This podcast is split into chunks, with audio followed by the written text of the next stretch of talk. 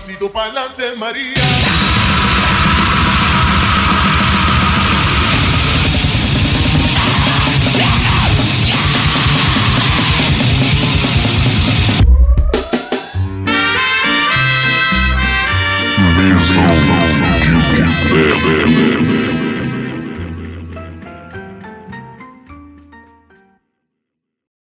É isso aí, estamos no ar com mais um Mesão de Boteco Entrevista, edição número 32, que você vai poder acompanhar no nosso site posthardcorebr1.blogspot.com, nossas redes sociais, Facebook, posthardcorebr, Instagram e Twitter, posthardcore underline br. Além aí das nossas páginas, você vai poder acompanhar também no nosso site, né? Nos principais agregadores aí de podcasts e músicas então a gente está no Spotify, no Deezer, no Breaker, no Pocket Cast, Radio Public, Anchor, Overcast, Google Podcasts. E se você tem um iPhone e você é rico e playboy, temos no Apple Podcast. Você também pode ser pobre e ter um iPhone. Isso não quer dizer porra nenhuma. Mas se você tem um iPhone, então você pode ir lá no Apple Podcasts e ouvir a gente. Para a gente voltar no nosso, nas nossas entrevistas, Primeiramente, hoje eu vou ter mais uma pessoa para perguntar além de mim, então vocês não vão ter que ouvir tanto minha voz, que é a Débora. Bem-vinda. E aí, rapaziada? Nossa, eu lembrei daquele, como é que é que eu falava? E aí, rapaziada? Não, era e aí, rapaziada? Não, era um funk que era do Relaxa no Crack, era no começo que ele falava, e aí, rapaziada? Não. Não, não é. Ah, foda-se, eu esqueci. Tudo bem? Não é, não é da minha época esse. É do Relaxa, acho que é Relaxa no Crack que tinha. Não, ela fala, aí eu virei o ninja do Mortal Kombat. Relaxa no crack. Tá, relaxa no crack. Acho que é isso. Foda-se, eu não sou muito bom cantor. Talvez o nosso convidado que sabe de um monte de bostas dessas na internet lembre disso. Tiagones, bem-vindo. Obrigado por participar, guitarrista vocalista da Wiseman. Você lembra de Relaxa no Crack? Oh, boa tarde, bom dia, boa noite, para quem for ouvir. Não, não eu só lembro de fumar crack, mas de, de, de, relaxar não lembro não. Ah, mas depois que você fuma, você não relaxa no crack? Não, você fica paranoico, né, velho? Ah, é verdade. Aí vai, atrás, vai atrás de uns, de uns brains, de uns miolos, tipo zumbi. Eu, eu nunca usei crack, então não, não posso responder isso. É, eu também não. É, winners, não. Don't, winner, winners don't use drugs. Aquele, aquela mensagem que aparecia nos, nos fliperamas dos anos 90, viu? Vencedores não usam drogas. Palavras do, do deus Bush. É, ou você. Ou é uma frase meio estreed, assim, também, né? Também, né? Bush, tá tudo bem. Caralho! Bush estreed? Começou, no, começou nos fliperamas americanos dos anos 90 e terminou na, na verdurada da casinha. Caralho! Ai, mano. que filha da puta. Desculpa, eu não resisti à tentação de não rir disso. Desculpa quem foi, quem ia na verdura. Ah, TV ia, então tá certo. É, achava, é. Tinha uma galera na verdurada que achava que eu não bebia, mano. Era mó bizarro isso. Era mó rolê legal, Pedro. Ah, era massa, né, cara? Tinha rango grátis no final, né, mano? Era mó bom. Pena que como tudo que é legal em São Paulo acaba logo e vira um estacionamento. Ou não, igreja. Vira uma lá virou espaço pra feira de domingo, né? É, é bom também, então. Ah, é bom, dá pra comer um pastel. É. Diga, Débora, desculpa, eu te cortei. Não, é, aqui no Rio ou vira uma, uma farmácia, ou vira uma Universal também, né? Universal, o, o pessoal que compra é. filial do Universal é realmente bem engenheirado. Que abre várias, assim, em seguida. Ou quando não abre um Burger King também. Burger King tem bastante. É a franquia que mais cresce no Brasil. É, pra, que, pra que McDonald's se tem Universal, né? Sim. Você, vai, você vai ganhar muito mais vendendo fé do que vendendo hambúrguer, velho. O preço da carne? Não, depende. Carne. Mas quem disse que tem carne naquele hambúrguer? Ah, você vai sair caçando minhoca ah. pra fazer ah. hambúrguer? Não, soja. É mais barato. Samambaia. Não, mas é fran franquia, ó, Samambaia. O hambúrguer do futuro. É. O, a gente tá falando de carne render menos que igreja, mas se for o McDonald's do Shopping Itaquera aqui, filho, nenhuma igreja bate, mano. o, o, o McDonald's. Informação inútil, olha a informação inútil. O McDonald's daqui do Shopping Itaquera é o quinto McDonald's do mundo que mais vende Big Mac. Que isso, cara. Caramba. É o quinto Big Mac no quinto Big Mac, quinto McDonald's no mundo que vende mais Big Mac é o do Shopping Metro Itaquera. Já já eles botam uma placa lá. Não, tanto que agora, tipo assim, quando saiu isso, só tinha um McDonald's, agora tem mais dois.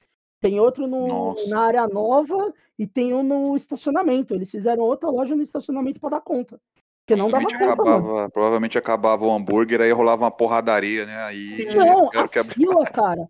As filas eram um treco assombroso. Você olhava a fila, você falava, meu Deus, o que, que é aquilo? Tipo, sei lá, tá saindo nuggets grátis? Não, mano, era porque era muita gente comprando, só tinha uma loja do McDonald's dentro do shopping. Isso é uma doideira. São Caralho. Paulo é muito grande e esse tipo de coisa é muito louco. Não, e, as, e a ZL, é o bairro, a Zona Leste é a localidade onde que tem maior con- concentração de pessoas no em São Paulo, né, cara?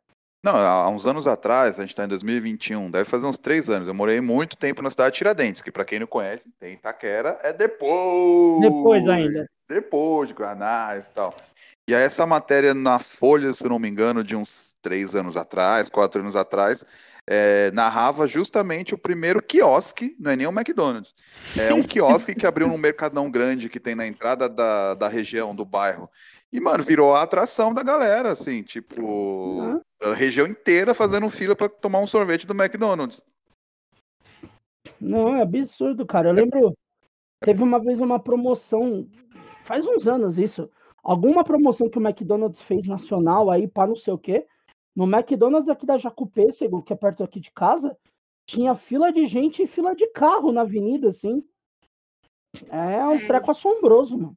Pô, A mas tem que ter da muita, periferia é meio que um evento, né? Acho que esse muita pá. disposição, cara, pra entrar na fila do McDonald's, bicho. Não entro na fila de nada, cara. Eu espero ver esvaziar, tá ligado? Tenho a menor paciência pra fila, imagina ficar horas na fila do McDonald's. Aí lembro quando teve a Black Friday, cara, Ah, que rolou, acho que é refil de batata frita, se não me engano, ou algo parecido com isso. A galera fazia uma fila absurda mesmo, tá ligado? É, não sei, é que paulistano adora uma fila. Tu- Um dia eu fui carregar, É. um, carregar o bilhete, bilhete, o bilhete do, do transporte aqui, tinha a fila do, do caixa com uma pessoa de verdade, né? E tinha as três máquinas, é, as máquinas lá que você coloca sozinho. Cara, tava todo mundo em uma, porque as outras duas estavam com a tela lá. Ué, eu- eu, era o último, tinha uma galera ali na, na Metrô Consolação. Ué, eu só fui na outra e botei o dinheiro e fui embora. E aí, todo mundo olhando, tipo, hã? Hã? E aí? Caralho. E aí? Beleza. Não, é, é- é bizarro. Mas essa parada do, do- das periferias, né? De você, tipo, que nem você falou, né? De, de um quiosque, de um McDonald's dentro de uma periferia. Porque tem muita gente que acaba não saindo ali da região. Trabalha perto, tem todo o comércio perto. Aí você aparece, tipo, uma marca mundial ali, tendo alguma coisa ali, tipo, vira um evento mesmo. E é foda. Ouso, ouso dizer que boa parte da periferia mal sai da periferia, só se for pra Não. trabalhar, assim, sai, vai e volta. Ouso, né? Posso estar errado, mas Não, assim, tem muita gente que sai. Eu, como eu pego o transporte público. Agora eu tô pegando mais tarde, mas quando eu tava pegando de manhã, tipo, uns dias que eu peguei agora mais cedo, você vê o transporte público, a galera saindo dos extremos leste, indo pro centro, tipo, é muita gente, é muita gente, tá ligado? Então imagina, essa galera que sai, mas tem a galera que trabalha na própria periferia. Imagina essa Uhum. pessoa que trampa na própria periferia que não vai, não, não quer, não, não, não vai ter, tipo, ou a pessoa vai gastar a passagem de ida e volta para um shopping, ou ela consome dentro da periferia. Ela vai consumir lá dentro, porque É. só a grana da passagem, ela já vai gastar, tipo, quase 10 reais. é, pra ir voltar. é. Aí abre uma, uma barraquinha lá, um, um quiosquezinho do McDonald's de sorvete, a pessoa vai gastar 6 contos, 7 contos, ela vai comprar um sundae lá, algum bagulho ali, tá ligado? Do que ela gastar pra ir pra um shopping pra comer isso, né? Então, Sunday um Body. Sunday do YouTube, né? Parada assim. Caralho, Thiago, olha isso, puta que pariu, começou as piadas ruins, mano. Meu Deus. Ai, ai. Vamos, vamos, vamos, vamos fugir dessas piadas ruins. Thiagones, vamos falar um pouco, que a gente sempre começa as nossas conversas, as entrevistas, perguntando sobre o início, o, o, o teu início na música. Então vamos voltar com o Thiago lá, mais jovem, bem mais jovem, bem mais jovem, novinho. Como é que, inicialmente, como é que a música entrou na tua vida E depois, como é que a, o som mais underground, a gente vai falar do punk, do hardcore, dessas linhas, entraram na tua vida? Então, primeiro como a música e depois como esse som mais underground entrou na tua vida. Como a música entrou em minha vida. Primeiro vinil que eu ganhei do meu pai em 87, do minha mãe, meu pai e minha mãe, 87, 88, foi os, foram os maravilhosos discos do Jaspion e do Atin Spiff. Eu Esse tenho do... dois. Eu... eu, tenho. tenho. Eu tenho também o que com, era um... com, com o original ainda por cima do Thiago. O, é o Atin original? O meu tá autografado, o meu Atin Espirro tá autografado pra mim, cara. Pelo Atin tá ou pelo Espirro? Pelos dois. É, não tem, o ano passado a Team Espirro podia ser sinal de corona, né? Agora já não é, é. mais, né? Mas... Não, e, o, e, o, e, era o primeiro, e era aquele primeiro Atim, que era o drogadão, tá ligado? Era, é, não. É, eu. Os primeiros discos que eu lembro de ter ganho. Mas óbvio, passo, meu, meu pai já, era, já tinha uma. já gostava mais de som, né? De anos 70. É aquela história, acho que é um pouco mais, um pouco meio, meio padrão, assim, né? Uhum. Sempre tem um, tinha um tio, tinha, né? Hoje em dia não tem tantos mais. Tinha um tio ou seu próprio pai que curtia um som nos anos 70, 80, por aí, né? Se ele fosse um pouco velho, final dos 60. Então meu pai tinha disco pra caramba. E aí ele já era, não era, tipo, ele não era ligadão, vidrado em música já quando eu tinha, no começo dos 90, né, dos anos 90. Uhum. Mas ele gostava, ouvia som, alguma coisa e tal. E aí ele, eu lembro que ele juntou uma grana para comprar uma TV 16 polegadas, que é um, um tamanho que nem existe mais, é, com o HF pra ver a MTV, tá ligado? Que ele Sim. tava chegando. E aí eu comecei a ver de tabela também. Nessa época eu tinha dois primos um pouco mais velhos. Tenho, né? São meus primos ainda, estão vivos, só são idiotas, né? Os babaca hoje em dia, mas eles eram legais na época. E eles eram um pouco mais velhos, então eles já, já, tipo, já ouviam, já estavam no, no, no, na onda do Nirvana, daquela parada. Então juntou esse, esse, esse universo, eu comecei a ver na TV, Nirvana, as paradas assim, Metallica, né, o Black Album, o Chili Peppers também, aquela, ali né, nessa época era tudo rock and roll, né, tudo rockerão. Sim. Aí acabei caindo de pirando, assim, a banda que mais obviamente me chamou a atenção é, foi o Nirvana, né? não, não é surpresa para ninguém. Para ninguém. E aí, uns anos depois, assim, fui, fui, fui sair com meu pai para comprar o primeiro disco no centro da Penha, São Paulo, em São Paulo numa loja ali na perto de onde ficava o Penha Rock Bar.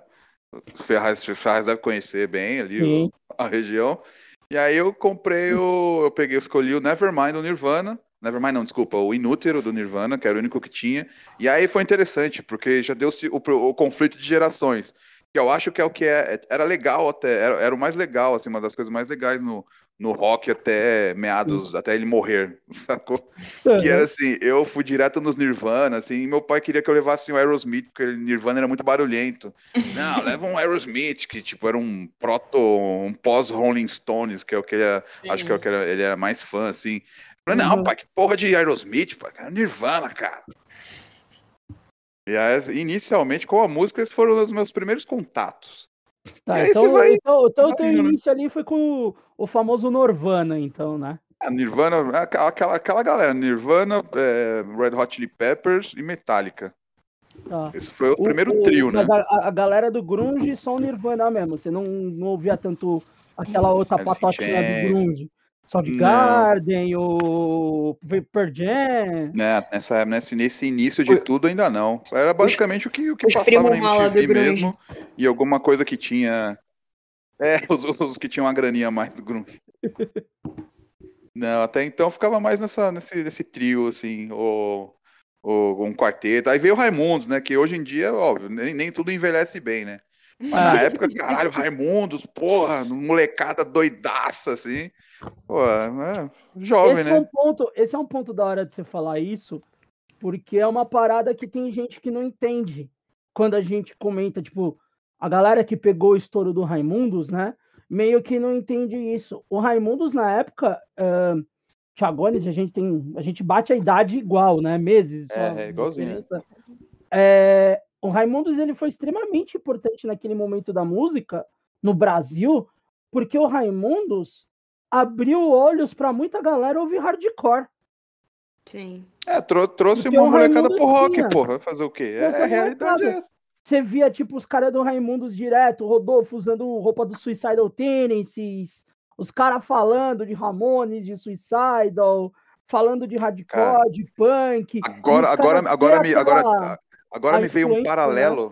Desculpa, agora me veio um paralelo mental que vai ficar muito feio, muito feio. Vai. Mas, cara, te fazer o quê? Eu acho que, eu acho que é um pouco isso. O, o Raimundos está para o Brasil, para a molecada do Brasil, como o grunge ficou para a molecada dos Estados Unidos, cara, sabe? Porque assim, apareceu todas aquelas bandas lá.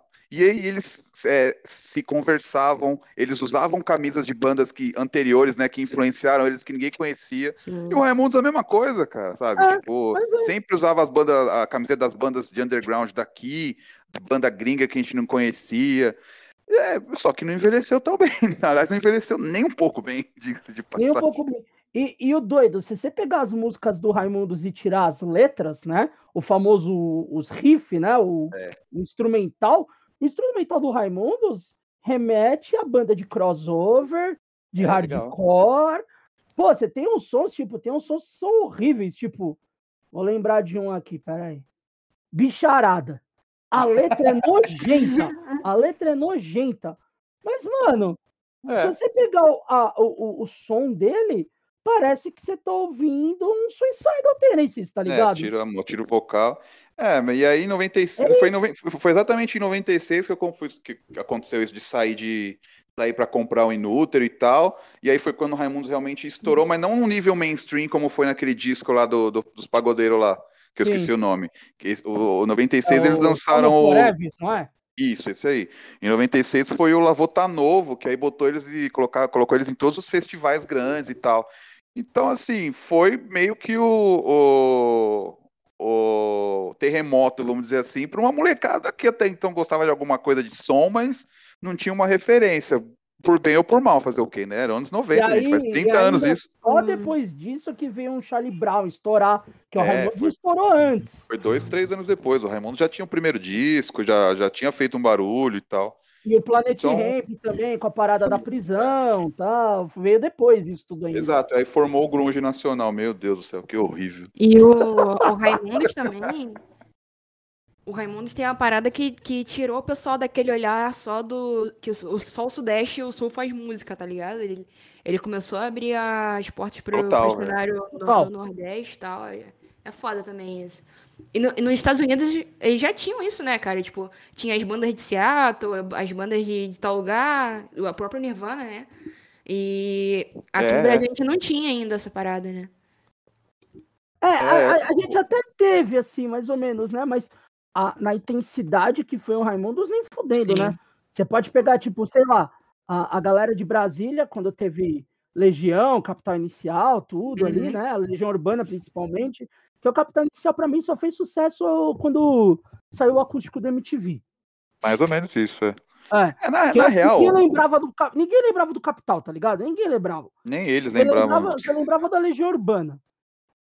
Na né? real, acho que o brasileiro sempre teve, te- sempre teve vergonha de mostrar que é brasileiro e mostrar a sua regionalidade, né? O que o Brasil sempre tentou vender para fora é o lance da- do carioca da praia, on the beach, que era aquela coisa Los Angeles, ou a metrópole, megalópole São Paulo, que paga de Nova York, mas puta, é uma, uma bosta. E aí, assim, e aí você vê lá fora, assim, que, pô, cada, re- realmente, cada região tem a sua característica, a sua Sim. forma de se comportar em relação ao, a- ao ambiente, a, né, a, a sociedade, Uhum. e aí cada, cada região tem o seu tipo de som. Tanto que o que se faz mais ou menos de música em Los Angeles sempre, sempre teve essa, essas, essas análises, né? Pô, Los Angeles, Cali- é, Califórnia, praia, pá, sai aquela coisa mais skate. Já Nova, em Nova York é mais cara fechada, mais Hum. cidade, né? De concreto, pá. Seattle, tristeza, depressão. E aqui a gente fica com essa vergonha. Acho que realmente foi a primeira. Eu, eu vi isso, no, eu vi isso no documentário do Banguela, né? Do, do Miranda e tal. Ou do Chico Science, que tem a ver com o Chico Science. Mas alguém fala que foi a primeira geração que não teve vergonha de mostrar que é brasileiro. Tanto no rock é um pouco mais, tipo, que nem a galera do, do Mangue Beat lá, que, pô, achei. Hoje eu acho demais. Na época, roqueiro jovem, ele quer Ah, distorção gostava, e bater a cabeça na parede, né, velho? Cara, eu gostava. Não, eu achava tudo uma bosta. Se não tinha guitarra e gritaria, era O- horrível. Não Era contava, ah, não o tinha Chico com a. Nação e o Mundo Livre, né? É, não tinha uma guitarra É, não tinha baixa, guitarra. gente. Muito batucado isso aí, parece carnaval, pô. É o, o Bring, Me- Bring Me to Horizon. Era- não, era o não- pré- não tem é o guitarra. pré- Rock sem guitarra. É o, É, nossa. Era o pré-Slipknot, tá ligado? Eu- foi a primeira geração mesmo que falou, ah, a gente é brasileiro e gosta de rock e a gente faz a nossa parada acontecer aqui. Era muito doido mesmo. Mas, bicho, e o underground, né, em si, né? Como é que É. isso começou a aparecer na tua vida?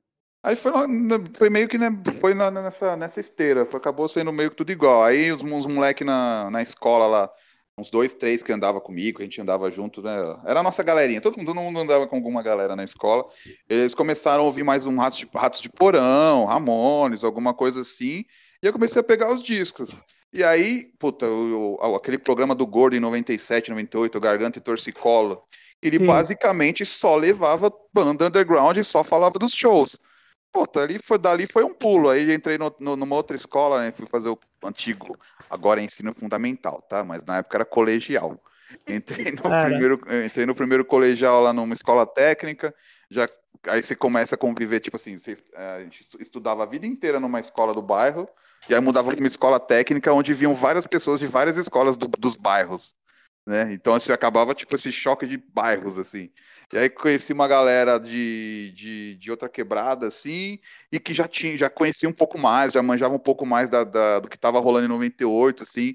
Então, pô, já comecei no show, pô, vi, acho o primeiro, o primeiro show de mais underground, assim, que eu lembro de ter visto, foi o, a volta do Dance of Days, por exemplo, antes do, do Coração de, não, do A História Não Tem Fim, foi a volta em 99, assim, alguma coisa assim.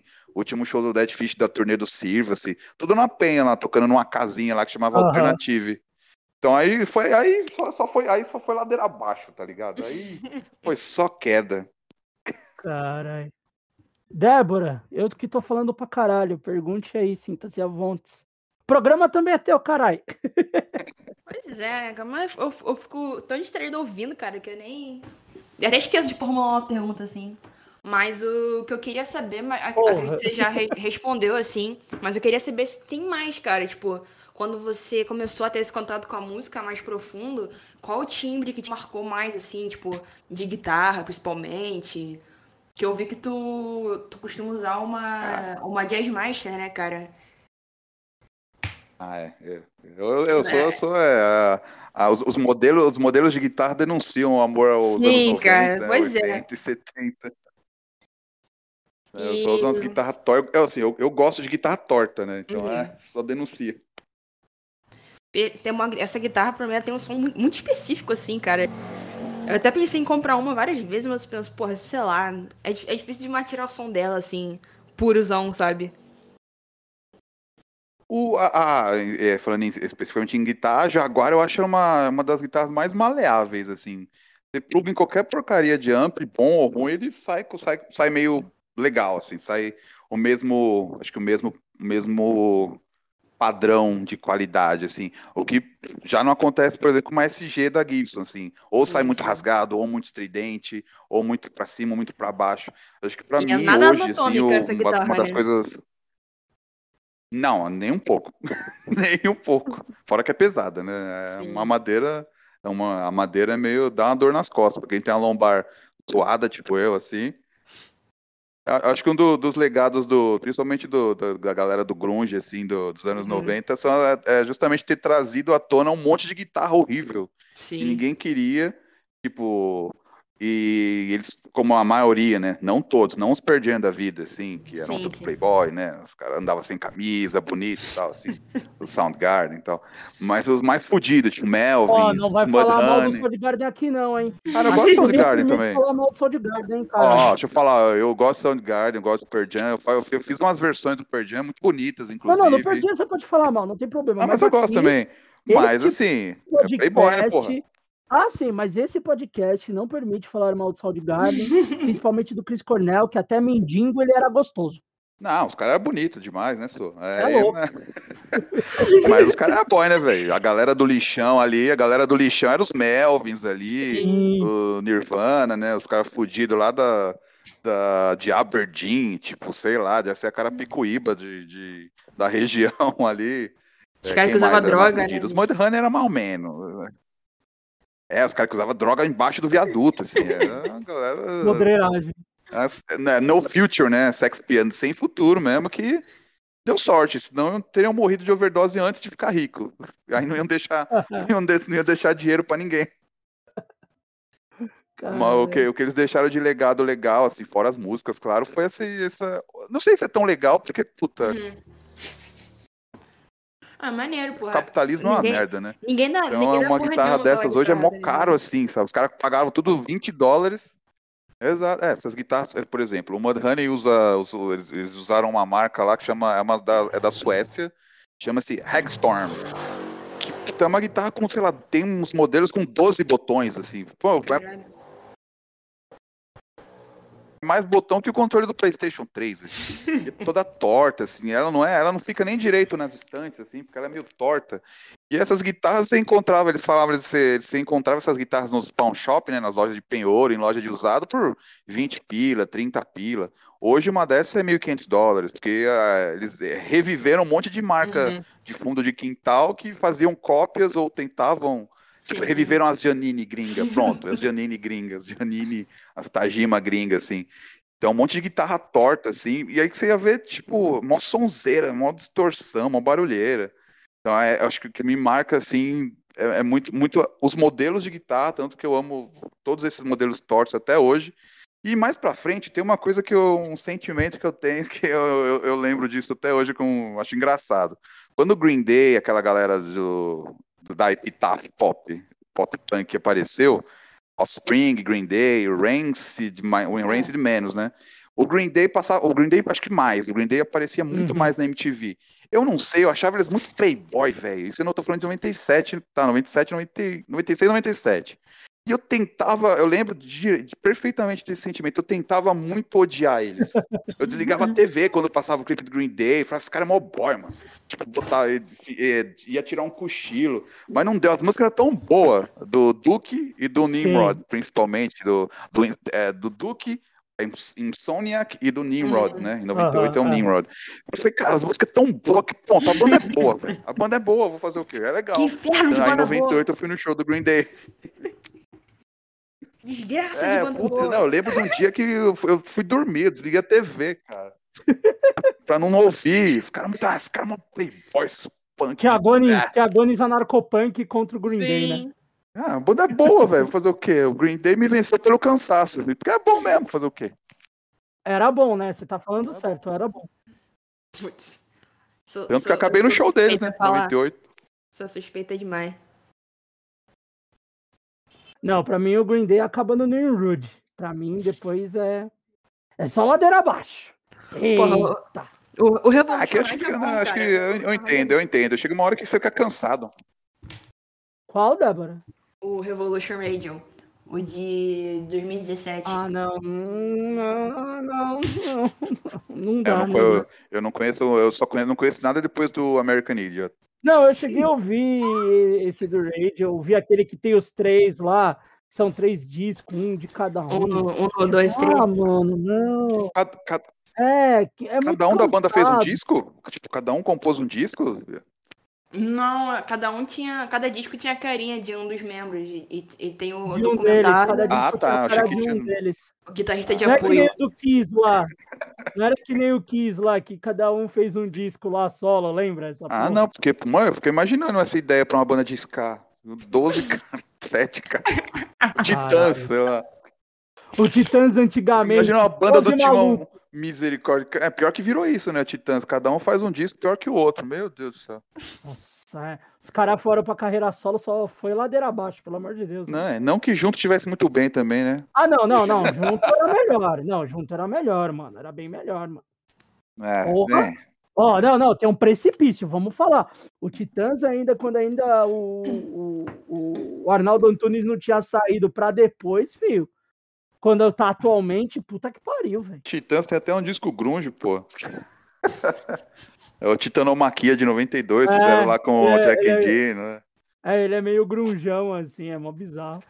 O Charles Gavan pagando de grungeiro, assim, cabelo. Tipo o Chris Cornell, cabelo solto. Então, Pare- parecia- camisa. Parecia, a Parecia- sketch, parecia a sketch do Hermes e Renato. É, Caralho. Mas. É, feio com essa porra, mano. Puta que pariu, velho. Mas continuando na sua história, aí veio. Você falou, veio Ratos de Porão, veio Dead Fish, papapá, pipipi, popopó, essas bandas que a gente meio que já conhece, né? Mas qual que foi o ponto de partida para você começar a fingir que tocava guitarra?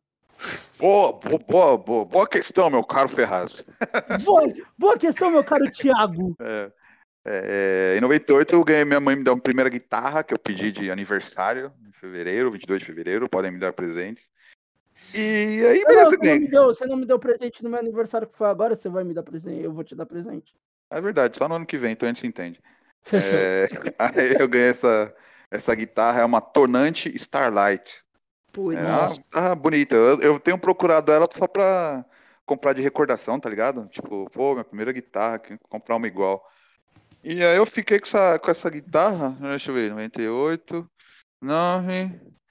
Eu acho que eu fiquei com essa guitarra uns dois anos, né? Nunca tive, nunca, nunca realmente fui aprender a tocar essa guitarra. Eu ficava lá, chegava alguém em casa, eu mostrava a guitarra, fazia, olha aí, ó, bling, bling, bling, bling, bling, bling, bling. Mano, nunca, nunca tinha tocado, não sei o quê. Mas beleza, aí é, gradativamente frequentando mais e mais, mais shows, mais aí já tinha um hangar, né? O hangar já tinha virado é, cartão de, de, ter cartão, né? Sexta, sábado, domingo, era o rolê, pá. E aí, mesmo sem saber tocar, que beleza, eu quis uma guitarra melhor.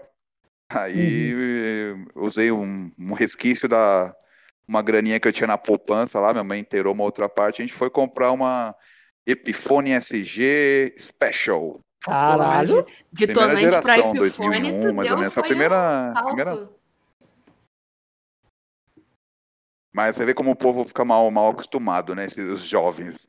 Hoje Epifone é. uma Epifone SG, é Special, né? Não só SG. Nossa, que porcaria, meu. Esse compensado aí, meu. Pô, para meu amigo, era o que na época era o que tinha, e olhe lá, bicho. Eu usei quase a poupança inteira para comprar essa porra, velho.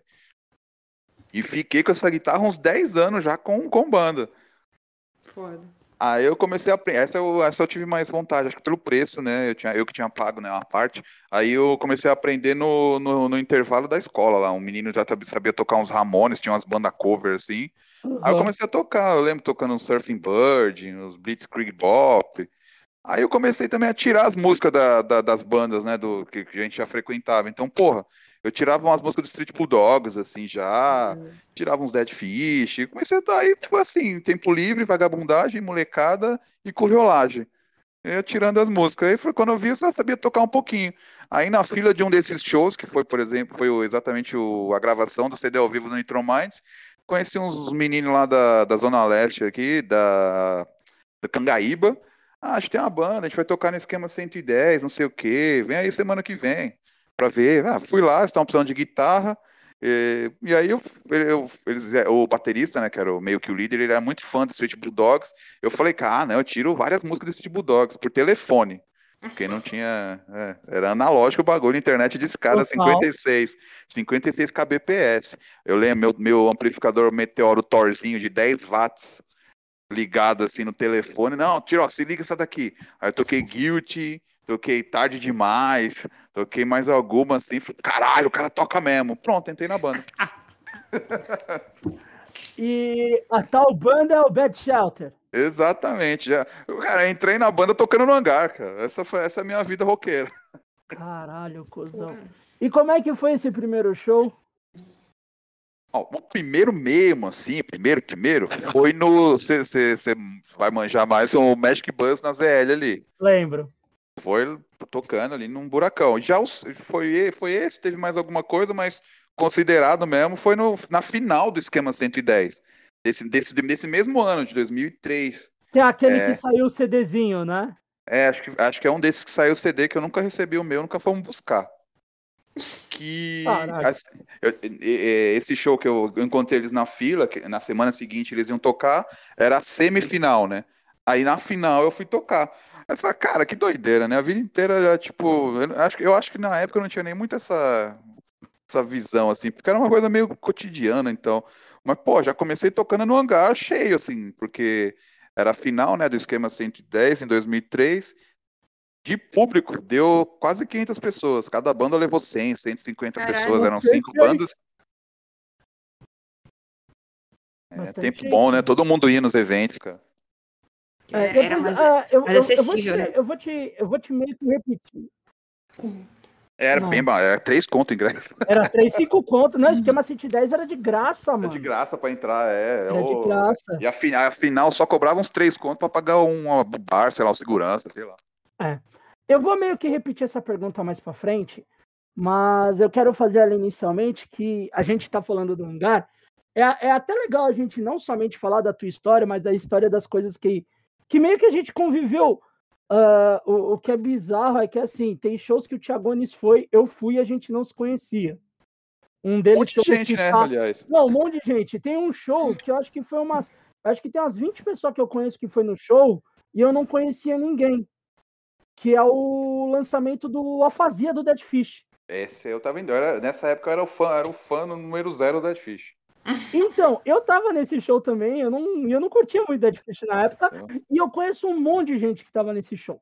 Mas o que eu quero, até esse ponto do Bad Shelter, quando você faz o primeiro show, o que eu quero que você fale um pouco é sobre, até esse ponto, como é que era a tua visão referente ao Hangar 110? Ah, era um, era um lugar para se estar, né? Tipo, pô, era o point, né? É, Não, não tinha outro lugar.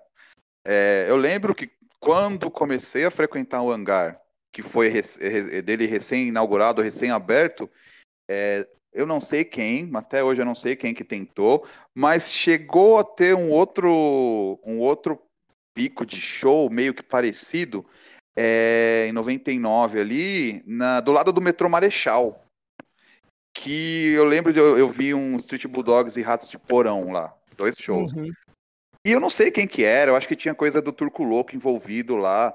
E, e só durou esses dois, três eventos, que foi do lado do Marechal, no metrô Marechal, exatamente onde era a Rede Globo. E na época Sim. tinha recém mudado lá pro Morumbi. Mas não, não, não virou nada, assim. Não, deu- teve esses dois, três eventos, acho que teve um ou outro mais a mais, e fechou. E ficou o hangar. Cara, o hangar era, o- era o lugar para literalmente se estar sexta, sábado e domingo. Sexta, sábado e domingo estávamos lá. Tipo, ah, não- ninguém queria saber o que, que ia ter, a gente só tava lá. E aí conheciam, a gente conhecia, eu ia sempre meio que sozinho, não conhecia muita gente que curtia ou que colava nos rolês, e saía de lá com um monte de, de telefone, contato para colar no próximo rolê do próximo final de semana. Então, tipo, em pouco tempo, assim, dois, três anos, do nada ter uma banda e tá tocando lá foi.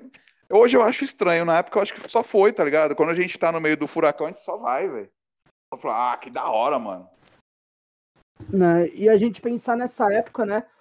O quanto dessas bandas aí que estavam lançando os primeiros discos, ou segundo disco, sei lá, né?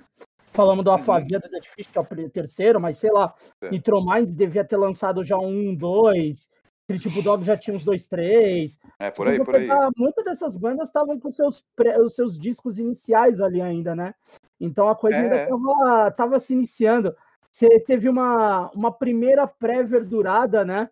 Que foi o show do, do Bitter Ten a Thousand. Que era É, foi os primeiros, do- Que foi um dos primeiros shows Edge, acho que no hangar. Tem até, uma, tem até um vídeo da MTV entrevistando o Bitter Ten, porque o, o vocal do Bitter Ten era o Ray Capo, né? É, é o exatamente. do- O Recrápula, né? É, o chama por aí. É, o Ray Crápula do, do Shelter, Youth of Today, o cara que ganhou um bife do Slapshot, né? Que é a É, clássica eu- eu- história. Ah, eu vou eu- contar muito rápido. Teve um show do, do Youth of Today na cidade de Slapshot, que eu esqueci qual, qual é a cidade de Slapshot. Aí os caras do Slapshot chegaram com uma caixa, com uma caixa, tinha uns bife dentro, eles tacaram na cara dos caras do Youth of Today. Essa é a história. Rapaz, assim, aí é, é momento Sônia Abrão, né? Eu, eu acho, eu Caralho. demais ainda, mas. Tive, eu- eu- da primeira passagem, primeira e única passagem do Shelter aqui, que foi em 96, né? Quando eles estavam na. Não, MTV primeira e única, tocava. você é louco, o Shelter Teve umas outra? O Shelter É? tocou umas três, quatro vezes aqui. Tá, o os da primeira. Tocou uma vez. Ah, tá. Então da primeira em 96 ou 97, que foi quando eles estavam com One Hit Wonder, né? Com a música lá do Here We Go. Tudo que a. MTV tocava virava Que era ouro, né? o Então. Mantra, o CD Mantra isso. lá. Ó, o que eu, o que eu já ouvi falar de. Os caras. Os caras não, o Rei Crápula, né? Esse maluco é mó, mó caô, esse papo de, de, de vegetariano, vegano, stray edge, monge, não é porra nenhuma, que eles foram em puteiro, sabe? Que ele tocou o terror aqui, velho. Caralho. Ouve, é, momento sonora. Ok, ok. Eu aumento, mas não Antes de eu passar a palavra para Débora, a gente falou do Shelter. Eu lembrei de uma história boa. A, a minha mãe trampava numa empresa de segurança e um belo dia eu chego em casa, em cima da minha cama tá o CD do Shelter, um mantra. Aí eu olhei, eu, caralho, como é que esse CD tá aqui se eu nunca comprei esse CD? Aí eu, mãe, como é que você adivinha que eu gosto disso daqui? Aí ela começou a rir. Aí o que que foi? Ela, não, então, o meu chefe, ó, dá um ligo. O meu chefe foi numa loja de CD e ele queria um CD de meditação. Aí ele viu o CD do Shelter escrito mantra, só que ele só viu a capa. Ele não Caralho, viu a capa, que eram quatro caras lá, todo vestido de, de roupa estranha, de, de, de, de, de All-Star, de camiseta, pergunta, ele não viu. Situação. E na frente tá lá, tem uma deusinha hindu lá, sei lá qual que é, se é Krishna, sei lá qual que é, eu não, eu não vou saber dizer agora. Hare Krishna, né? Eu tava tentando lembrar o nome. Então vai ter escrito um mantra enorme. E, cara, e assim, e o começo do CD é os caras cantando Hare Krishna, Krishna, Hare. Aí daqui a pouco entra a guitarra. Entra a bateria, tipo, daí ele, que porra é essa? Aí ele sabia que eu gostava de rock, o pai dele falou: ah, leva pro teu filho, acho que ele vai gostar.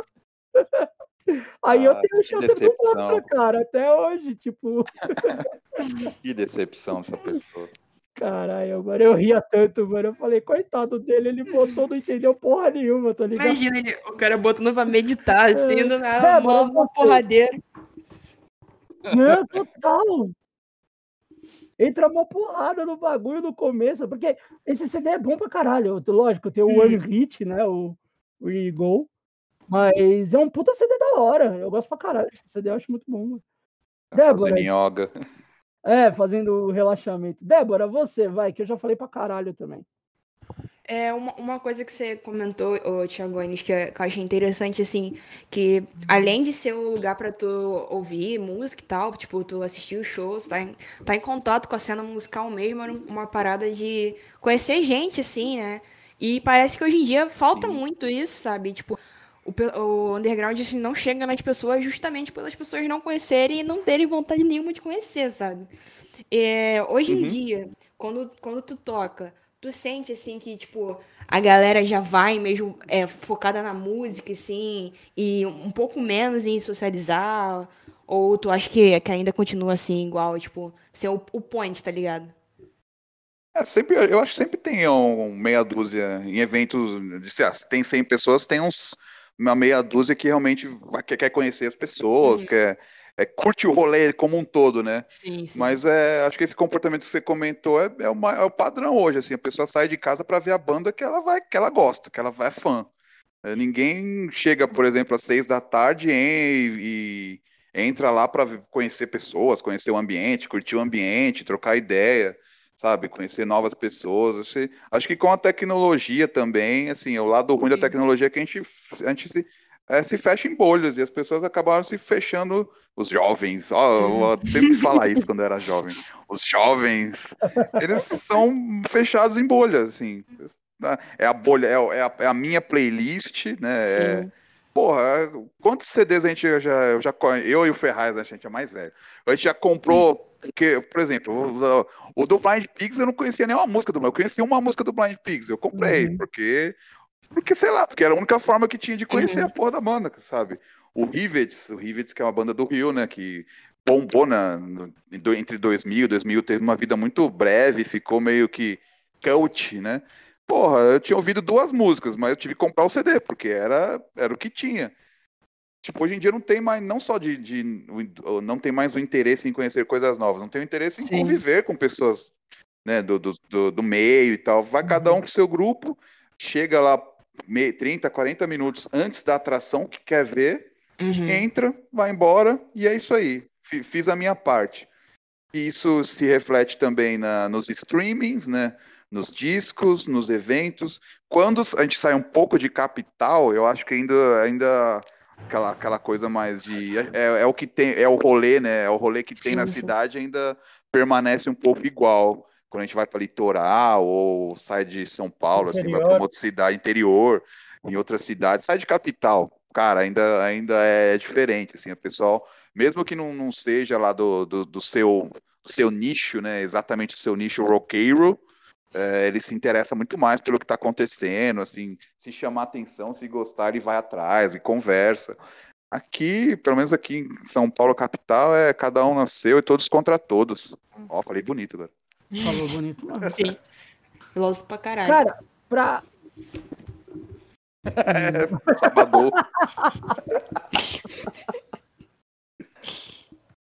Ai, cara. Mano, pra gente dar, dar, dar uma continuidade na parte do Bad Shelter, mano, eu queria que você contasse um pouco da, da tua história na banda, né? Você teve esse show no, no esquema de 110, na final, papapá. Mas como é que foi ali, da, ali pra frente, tá ligado? Até a sua, o seu término de Bad Shelter e, e, e início ou continuação, que eu não sei se você tava tocando nas duas, no Montgomery. É, então, foi, foi um tempo legal. Foram alguns anos de aprendizado, quem nunca tinha tocado em banda, né? Nenhuma. Eu lembro que eu tinha ido fazer um meio que entre aspas, conhecer algum maluco em alguma fila de show nesse esquema que eu comentei de hangar e tal. Cara, ah, vem pra São Mateus aqui que a gente tem uma banda. Eu cheguei lá, os caras só faziam cover. Eu falei, puta, mano. Isso é estranho também. Puta, ficar tocando cover, mano. Tipo, sei lá, né? São Super Jam, assim, uns covers de capital inicial. Eu falei, mano, sei lá, né? Aí eu, eu fiz um ensaio ruim e nunca mais apareci, nunca mais vi os caras na vida. E aí, a primeira Caralho. banda mesmo, o Bad Shelter. Puta, ent- assim, eu não, não- acho que não, não- eu não tive nem tempo de pensar muito como era ter uma banda, né? Porque eu já entrei tocando, né? Sim. Só que essa, acho que essa falta de visão um pouco mais, assim, é da época também, acho que era um pouco, um pouco causa, causa da época, assim. Um pouco- fal- faltava um pouco de visão, tanto que as pessoas, as bandas que tinham um pouco mais de visão profissional, comercial, assim, se, continuaram por mais tempo, né? Pô, a gente não tinha muito a visão de vamos gravar um EP, vamos prensar, vamos, sabe, vamos correr atrás de selo, vamos fazer fotos promocionais. Então era tudo muito, muito meio chutado assim, né? Uhum. A gente tinha lá as 10 músicas, tocava as músicas, ninguém tinha aonde ouvir. Ao mesmo tempo, ah, os meninos, né, os outros meninos da banda, que eles eram do mesma, da mesma, do mesmo bairro, se conheciam há um tempo, eles arrastavam uma puta galera de, de conhecidos ou de agregados nesse esquema de a banda tocava num lugar, falava com todas as outras bandas e com a galera das outras bandas, sabe, fazer amizade, Uhum. fazia amizade, era uma coisa natural, não era, né, um, um network forçado. E aí, no, outro- no, no show seguinte, essas galeras iam junto. E colavam só ah, aquela galera legal lá do, do Bad Shelter e iam junto. Então, pô, a gente perdeu, por exemplo, essa final do esquema 110. Sacou? Quem ganhou foi uma tal e uma outra banda lá que eu lembro o nome, Peanuts. Os caras ficaram putos, tentaram bater nos moleques, foi mó, mó baixaria. É, porque eles pagaram, eles pagaram gente, tá vendo? Olha a visão comercial do bagulho. Eles pagaram uma galera pra ir lá pra votar neles, assim, as coisas ridículas. Mas aí o Marcão alemão do hangar tava ligado nisso. ah, os caras ganharam no voto, então beleza, eles tocaram lá com um emo ponto lá, era o prêmio, né? E a gente abriu um Sugar Cane na época estrumbado com hangar sold out com NX0 abrindo pra nós. Caralho. O mundo dá voltas, não é mesmo? Como diria o maior filósofo, Filósofo Nossa. contemporâneo, o maior filósofo é o contemporâneo. maior filósofo, bada ruim, cara. Bada lixo. É. E aí, Badabum, cara, né? bada ruim, é. Badabum. Bada, badabum, badabim, badabum. É, o, E é aí- o cara que tem uma grande carreira, né? É, esse tem mesmo. Quem não tem, né, nesse rolê? Caralho, não, mas essa piada eu, eu vou pedir desculpa, eu já fiz isso em outro podcast. Eu não, Ah, não não devia fazer de novo. Ferraz sobre é a carreira limites. do Badawi. Não, sobre Ferraz a é carreira do. Badawi, porque a carreira dele é muito grande, né? Grande e extensa, assim, né? É Exatamente. quase, é quase uma linha branca além do horizonte. Caralho. Cara, você já parou pra pensar que o CPM já tem 25 anos? É muito 95 tempo, a 2000, 95, 2005, 2005, o quê? É, 25 anos, 26.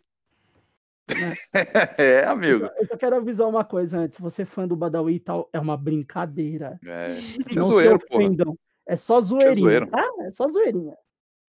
É, então, aí, Prossiga. aí, aí no Bad Shelter, a gente, tipo, a gente, né, nesse, nesses comboios da vida, a gente fazia amizade, a gente sempre arrastava muita gente pros shows, pros rolês, e sempre, por, por conta disso, era sempre bem, sempre chamado pra tudo que é rolê legal. Porra, é uma banda, né, sem essa visão de, pô, não tem CD, não tinha as, fizeram, uma- aí fazia meia dúzia de camiseta, aí, sabe, nunca teve essa daí, até que foi, foi indo, né, só ia indo, só ia, Uhum. igual o Zeca Pacotinho, mano.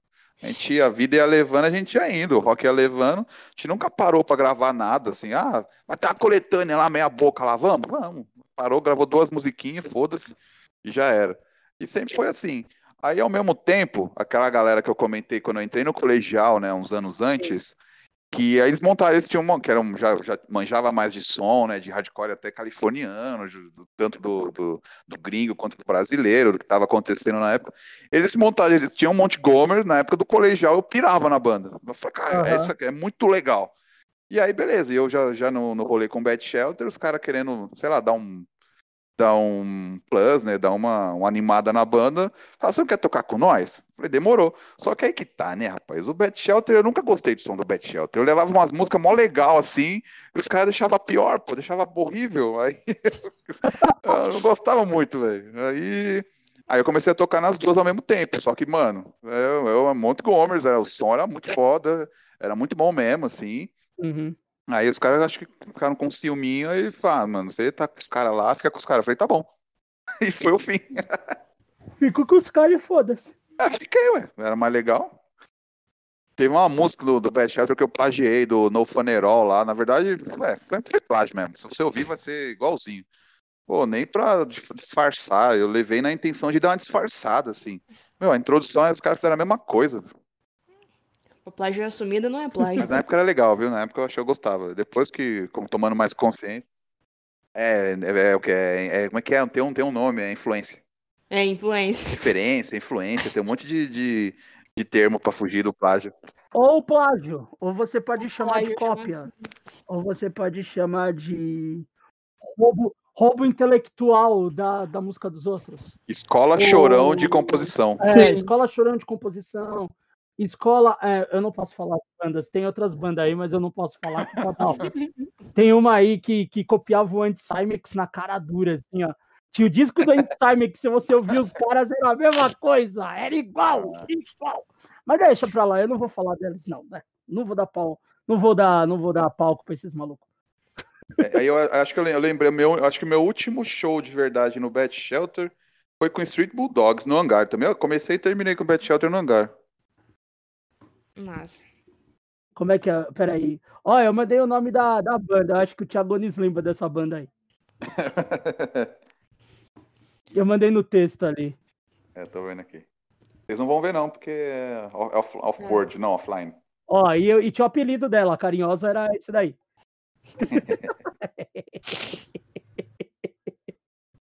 Ai, como a gente é filha da puta.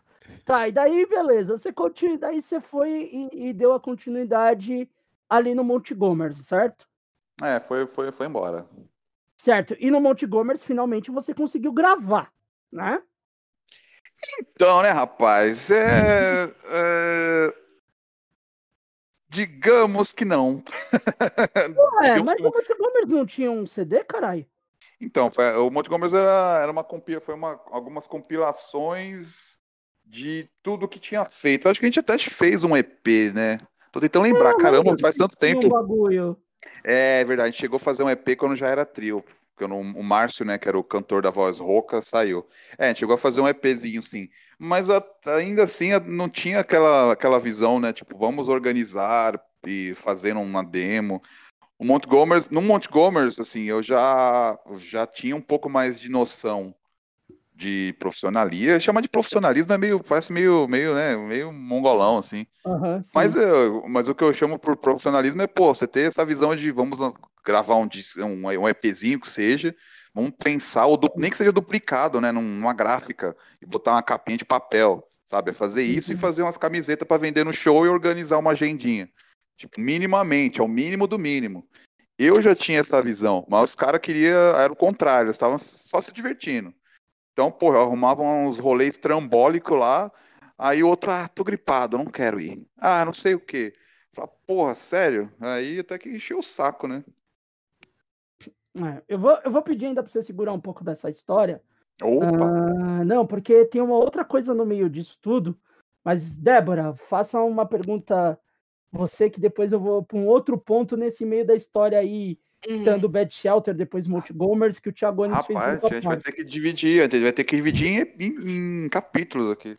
É, Vou, vou. Aham, vai sonhando, né? Só lá tomando. vai, Débora.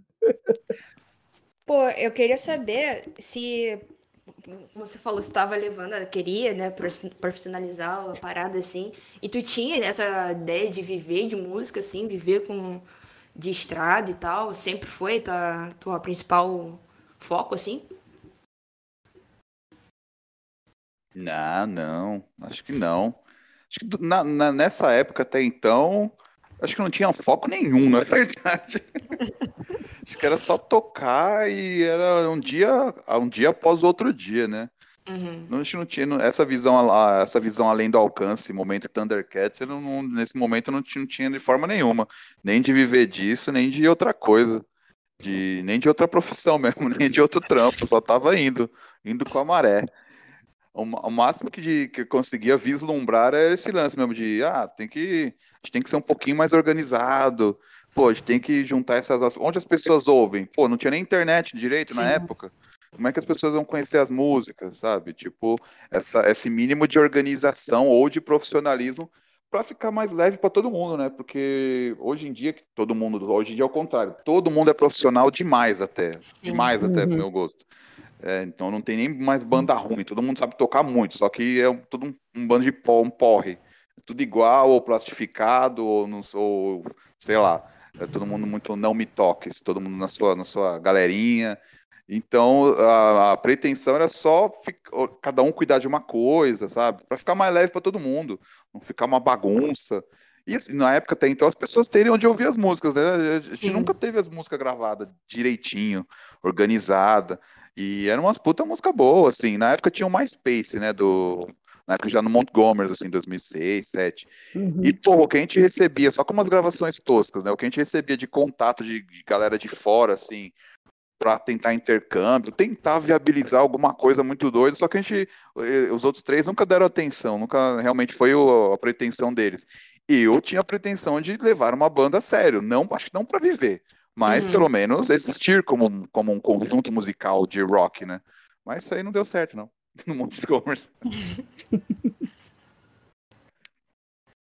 Não, é, é foda essa parada, né, mano? De tipo, você querer uma banda levar a sério e a galera não leva a sério, né? É, o Bad Shelter era, era, o Bad Shelter era quinteto, né? Formação padrão. Os quatro eram ah, Bad Shelter, Bad Shelter, Bad Shelter tatuado na cara, era, era justamente o contrário. Aí, e, e, assim, um som talvez não tão, não tão legal, mas com as pessoas realmente engajadas naquilo. Sim. No Montgomery era o contrário, um puta som foda até na época, né? Pô, pau a pau ali com o que se fazia de hardcore melódico no Brasil, hum. assim, cantado em inglês, né? Street Bulldogs, Nitromites, pra mim é pau a pau, só que com os caras que foda-se, não tô nem aí pra isso aí. Eu quero, sei lá, vou estudar aqui. É, faz parte da vida, né? Não. Sim, Olha, eu, eu, você falou de, um, de, uma parada agora citando banda. Da, engenheiro. engenheiro. Um virou. Engenheiro. Um virou, um virou. Não, um, um, virou, um virou engenheiro elétrico, eu acho. O Márcio, que é o da voz, da voz rouca, né? Que era quarteto, ele mora na Suécia. Caralho. Ele trabalhou a vida inteira na Scania, né? Desde estágio. Aí, porra, ele tá lá na Scania lá, mandaram ele pra Suécia. Nesse ponto ele tá certo. Aí, tá certo. Mas você tá falando de banda melódica, você citou o Nitromides, eu nunca achei o Nitromides melódico, cara. Ah, não, até, até então, essa época, não tinha. Eles começaram a virar mais no, no agressivão mesmo, de, de botar muito metal no, naquele disco branco, né? No Something to Believe. Até então, nessa época aí, era, tinha só o Time to Know ainda. Não, mas eu acho que até o, o Time to Know já tem umas. Tem, lógico, o Nitromides. Começou, é, é, come... é, Eu acho que assim, o Nitromides ele, ele sempre foi muito muito rápido para o melódico e muito melódico para som rápido. Eu acho que sempre teve esse, esse, esse espacinho ali que eles tentavam cobrir, mas sempre, tipo, era, era muito do que o gênero pedia ali, tá ligado? Então... É, do, do, então Something to Believe pra frente, que aí pra mim é a cara do Intromines ali. O Something ah, to mano. Believe é, é, é, é, tem, é, A gente fala muito, né? ah, que, que diz qual que é a identidade da banda, que disco que mostra né, a identidade da banda, a característica. Something to Believe pra frente. Pra mim é o Something to Believe, é. do Nitro Minds, né? Mas dali pra frente eu acho que eles criaram a identidade mesmo deles. Cara, assim. você pega que, o ao vivo deles, caralho, mano, é muito rápido. Ele é muito rápido. Até o Na último, bateria, né? O, o, o, Verge o, of Collapse. né, o Looking for a Hero lá. Ah, Look for Pô, Hero, é, tem A um depois. primeira música parece thrash metal. Não, Nitro Mais é assim. Ah, eu, o, o Brasil é, chamar, chamar, chamar bandas ou ah, artistas de injustiçados no Brasil é quase que um sinônimo, né? Porque se tem uma coisa que o brasileiro não gosta é de arte, né? Vamos falar Sim, real. O é. brasileiro não gosta nem de arte e nem de. ó, vamos falar que eu sou vira-lata. Mas é, cara, o comportamento assim, o brasileiro não gosta nem de arte e nem de esporte. O brasileiro gosta de famoso e de quem vence. Ponto. E, e de futebol, só. É, é, o brasileiro gosta de esporte, que o brasileiro gosta? Futebol. Masculino. Não, tem que ser o homem. É, Acabou. Gosta de, de esporte, de, né, de, de, de- ele gosta de quem vence. Ah, meu Deus, agora a menina do skate venceu. Se no próximo campeonato lá ninguém vencer, foda-se skate. Quebra, bate de novo É. nos vagabundos aí que fica na rua. Tudo vagabundo maconheiro. Esse é o Brasil. O comportamento é assim. Então, assim, chamar artistas, bons artistas que tiveram pequena expressividade de injustiçados é quase que um sinônimo, né? E, mas o Nitron, né, o Ni- Nitro Minds é, pra mim, é uma das grandes bandas da história Pra do mim, rock brasileiro. mim, pra mim é uma das maiores, cara. Eu, eu Tem sou tanto lixo que dá pra tirar aí capital inicial. Mata o capital inicial e bota o Nitro Minds no lugar. Caralho. E, e eu concordo com você total, mano. É uma das. Não, mas é bem isso mesmo. Foda-se. É, E eu concordo com você, cara. Tipo, pra mim, Nitromides é uma das maiores. É da, da... Pra mim, dentro do hardcore nacional que a gente teve nessa época, é a banda mais injustiçada, mano. Ah, sem dúvida. É a mais injustiçada. Teve aquele documentário lá do Hardcore ao Emo, os caras nem foram convidados, mano. É, eu fiquei, eu, sou, essa, eu soube dessa fita também. Mano, tipo, os caras tinham uma importância ali naquela época. Porque tinha aqueles shows da, da, da 13 Records lá, né? Sempre tava o Nitromind, Street Bulldogs e os Zumbis do Espaço, mano. Os caras tocaram anos nesse esquema no hangar, mano. E, tipo, cagaram, tá ligado? Foi, é. E falar em hangar e bandas, agora eu quero chegar num outro ponto contigo, que é um ponto que aí a gente pode começar a falar mais de treta também. Ixi. É o seu trabalho com Dead Fish. Ah, os, an os anos de, de rolê da hora. Os, os anos áureos de Dead Fish. Você trabalhou muito tempo junto com Dead Fish, certo? É, a gente fazia várias, vários. Como é que é? O ajudante, do, ajudante geral, né? O clássico ajudante geral. Estagiário Começou com uma. Começou com uma, entrevi com uma entrevistinha. É basicamente isso, estagiário durante. Foi um bom tempo, né? Foi uns bons anos. Começou com Vai. uma entrevistinha, é quando eu vi tava no rolê. Resumindo, bom, bom resumo. Cara, aí que me vem a, a, a- primeira pergunta. Como é que era lidar com a banda?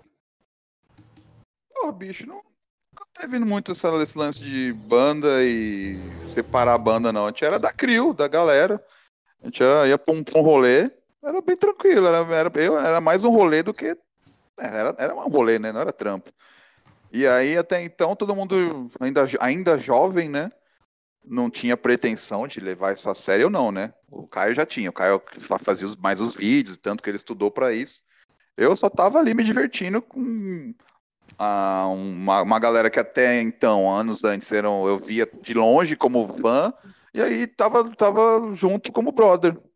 Eu me divertia, fazia, fa- fazia de tudo, fazia vídeo, cuidava das, das internets, né? da- vídeo, internet, ajudava, de vez em quando ajudava em road de palco também. E, e, e, e, consequentemente foi uma bagagem justamente para trazer para as bandas, para as minhas bandas. Pô, eu aprendi muita coisa ali. Ali não tem como negar, não. Uhum. Isso é foda. Agora, an- antes de eu da, da Débora também fazer a pergunta dela, agora tem um outro lado. Como é que era lidar com o público? Não somente no show. Eu quero que você fale do show e da internet, porque nessa época nós estamos falando de Orkut ainda. Orkut, era Orkut, é. Então, como A era lidar com o público no show e como era lidar com o público É, é, como era lidar com a comunidade na internet? é, eu acho que eu cons se conseguiria meio que. Se, se existisse um gráfico para isso, né? Desenhar um gráfico, é o momento TI, né? Momento Business Intelligent, momento Power BI. Quem é de TI vai manjar, quem tá ouvindo aí. Hum, É, se pudesse, se desse para desenhar um gráfico, né? Tipo, quando as coisas começaram a ir pro buraco. como tudo, como underground, como cena. Eu desenharia bem exatamente esse a partir desse, não exatamente do Orkut, mas um pouco depois ali. Uhum. Que assim, algumas percepções. Porra, o que me chamou a atenção nesse rolê underground foi justamente não ter barreiras, sabe? Não ter é, níveis diferença entre o cara que estava no palco, é quando tinha palco, né? Quando tinha um palco, do cara que estava do meu lado tomando uma e vendo o rolê. E, e terminando o, o, o, show desse cara que estava no palco, se tivesse palco, ele estaria do meu lado fazendo a mesma coisa, sabe? Essa coisa de, de do, do, underground, do, principalmente do punk, foi o que falei, caralho, cara, quando comecei nesses rolês do, no Alternative, os caras da banda lá, todo mundo cantando, agora estão aqui, e aí, tipo, essa proximidade. Com o lance da internet, né, essas coisas assim, eu fui percebendo que, puta, o pessoal começou, começou a se comportar meio. O mesmo comportamento, assim, do, do fã, sei lá, do. Fala alguém popular aí que não manja, o Gustavo Lima. Uhum. É, é, é, é o fã do, do, do, dos Under, sabe? Tipo, dos, do, dos caras hoje, velho, sabe? Ah, tipo, tá, tá, tá cara, é, é, é o mesmo deslumbre para para o ídolo. E aí, com mexendo em todas as redes, eu comecei a. Foi, eu, eu, eu, eu, comecei a perceber, foi ficando perceptível esse tipo de mudança de comportamento. Mas ao mesmo tempo era legal também, teve várias tretinhas de, de, de Orkut. Teve um dia, cara. Teve, mas ao mesmo tempo eu lembro de algumas postagens engraçadas, tipo um cara que ele falou, uma vez ele postou na comunidade lá no Orkut que a tia dele era igual o Aliande. E aí ele, a gente pediu pra ele mandar a foto, era igual, assim, a gente, daí a gente levou pro Aliande a foto, assim. Acho, teve várias, várias doideiras, assim. Eu acho que assim, é, quando, quando o underground foi chegando realmente a uma popularização, já até que você citou aí o Ferraz do, do underground ao emo, foi exatamente nessa época, quando a coisa saiu mesmo do gueto, da, do clubinho da, da galera, né, que manjava mesmo ali, e chegou no classe média para cima, é, isso foi é, é, esse comportamento de ídolo e fã foi, foi meio que se criando através do Orkut e que é o que tinha na época. E aí, no caso, como eu e o Caio e a gente que era administrava todas essas porra, a gente, a gente virou o porta-voz da banda uhum. para essa, pra essa molecada. E para quem morava longe também não via muito show. Então, tudo, até uhum. então, não tinha nem a nomenclatura oficial, tipo Dead Fish oficial. É Dead Fish, depois a gente botou oficial. Então, tipo, até então, tudo que acontecia do lado da banda, a gente levava pra, pra Porcut. E vice-versa. Todas essas bizarrices, Sim. a gente levava pros caras também, tá ligado? E aí criou uma, uma, uma, acabou nesses já tempos modernos criando uma ponte que eu acho até interessante e que sim, sem humildade, sem falsa humildade, que acabou colocando o Dead Fish à frente das bandas que tinham na época, porque ninguém tinha essa interação ou essa visão que até inocentemente a gente tinha. Então, por exemplo, a primeira TV de YouTube, eu sempre falo isso, a gente que criou o Dead Fish oficial uhum. na TV lá no, no YouTube, em 2007, tá ligado? Quem que tinha um canal? Aí depois foi todo mundo fazendo igual. O Facebook, a mesma coisa. Aí foi todo mundo fazendo igual. Então, sem querer, até inocentemente, sempre o Dead Fish estava tecnologicamente, assim, à frente das outras bandas que, que seriam do mesmo rolê, assim, né? Mas é muito legal. Teve também um outro, esse foi, é, foi meio triste, assim, né? O moleque falou: Eu não consigo ver direito essa foto. Só que ele foi meio mal educado, tá ligado? Ele, ele tinha a fotinho do Orkut, pra quem lembra, né? Era redondinha uhum. e pequenininha a foto de, de, perfil. E aí o moleque postou meio mal educado, assim, ou, ou quando a gente escreve né, na internet, a gente não tem muito a, como a pessoa está querendo dizer, né? Então pode ter sido, deve ter sido um engano, assim, na interpretação. Ah, não tô conseguindo ver essa foto, quem que tá, quem é da banda aí? Quem que tá na banda aí? Tipo, sabe? Aí alguém respondeu mó grosseria, ele falou, não, aí eh, respondeu grosseria, é, você não sei o que, educação, bababá, bababá. E aí ele retrucou, não, cara, é que eu sou cego. Caralho! Mano. Caralho, desculpa. Aí foi, aí foi todo mundo assim, ó, ixi, é, aí foi todo mundo. Caralho. Eu não devia rir disso, eu não devia rir disso, eu não devia. Ah, acontece, agora, pô, agora já Isso é 2006, 2005. É, agora já era. Mas ao mesmo tempo, apesar de tudo isso, a gente ainda existia uma, uma galera interessada justamente em criar uma comunidade, em conhecer pessoas, tanto que a gente conheceu uma galera nessa época, né, porra? É, tem isso também. É. Débora, você. É, falando da, da internet, assim, cara, acho que não tanto do, do Dead Fish, assim, mas tu começa a ver um lado do, do underground que começa a revelar umas hipocrisias também, né, cara? Que, tipo, sempre, por mais que, que tenha essa filosofia de, ah, todo mundo igual todo mundo, sempre rola uma, uma hipocrisia, assim, tipo, alguém querendo ser mais que alguém, alguém sendo mais babaca, uhum. assim. Tu já chegou a presenciar isso dentro da cena, assim? A ah, pior que acho que, que eu me lembro de a, princípio não, mas sempre tem uns. Hoje, hoje em dia acho que hoje em dia acho que tem um pouco mais assim, uhum. não não de, de tiração, né, de falar mal, isso aí acho que nunca teve. Ou por medo de se queimar, ou por corporativismo. Sim. Nunca teve, mas acho que hoje em dia tem mais é o, o boca de sirene que fica apontando o dedo, né? O dedo já tá, apont, já tá sempre já sempre em riste, ele só tá, a pessoa só tá esperando quem vai ser o próximo que eu vou cancelar para eu me sentir melhor, para eu me sair melhor. Sim. Acho que hoje em dia o que, o que mais vira é isso, assim. Não é hora de falar mal, assim, se é, boca pequena, assim, papo furado, realmente não. Pelo menos isso nunca teve. Só no offline, né? Nos offline deve rolar pra caramba, velho. Rolando aqui agora, uh... ao vivaço. Né? Ao vivo. Olha, vou, vamos fingir que ninguém tá ouvindo, tá ligado? Eu nem nessa. Ô, Tiagones, a gente, como todas as entrevistas, nós abrimos caixa de perguntas lá e no nosso Instagram, né? Então, vocês que estão ouvindo aí, sempre quando a gente vai gravar uma entrevista, a gente sempre abre essa caixinha de perguntas para vocês mandarem lá no Post Hardcore Underline BR. Por incrível que pareça, você recebeu perguntas aqui. Aí eu que absurdo, isso tá quer, tá errado. Você quer a pergunta séria ou você quer a pergunta imbecil? Imbecil não. Eu vou é. dizer a pergunta sem lógica, tá ligado? Que pergunta séria que eu também não transformo em zoeira, rapaz. Não, mas qual que você quer? Eu tô deixando você escolher. A vamos na séria. Vamos... a séria? A séria? Vamos na séria. É, não é bem séria, mas ok. A gente, a gente sabe que é um assunto aí que, que, que sempre ronda. O Eric Messias mandou: Salve Tiagones, o palestino mais brabo de Rig. Eu não sei o que é Rig, mas foda-se. Você acha que a cena hardcore morreu ou só não, ou só não é mais moda? Eu, eu posso falar rapidamente na minha opinião? Manda. Para mim, Solta o som, DJ. morreu faz anos e não existe cena. Só existe um monte de grupinhos aí individuais querendo cada um olhar o teu umbigo e poucas pessoas que ainda querem fazer uma coisa para para aceitar todo mundo.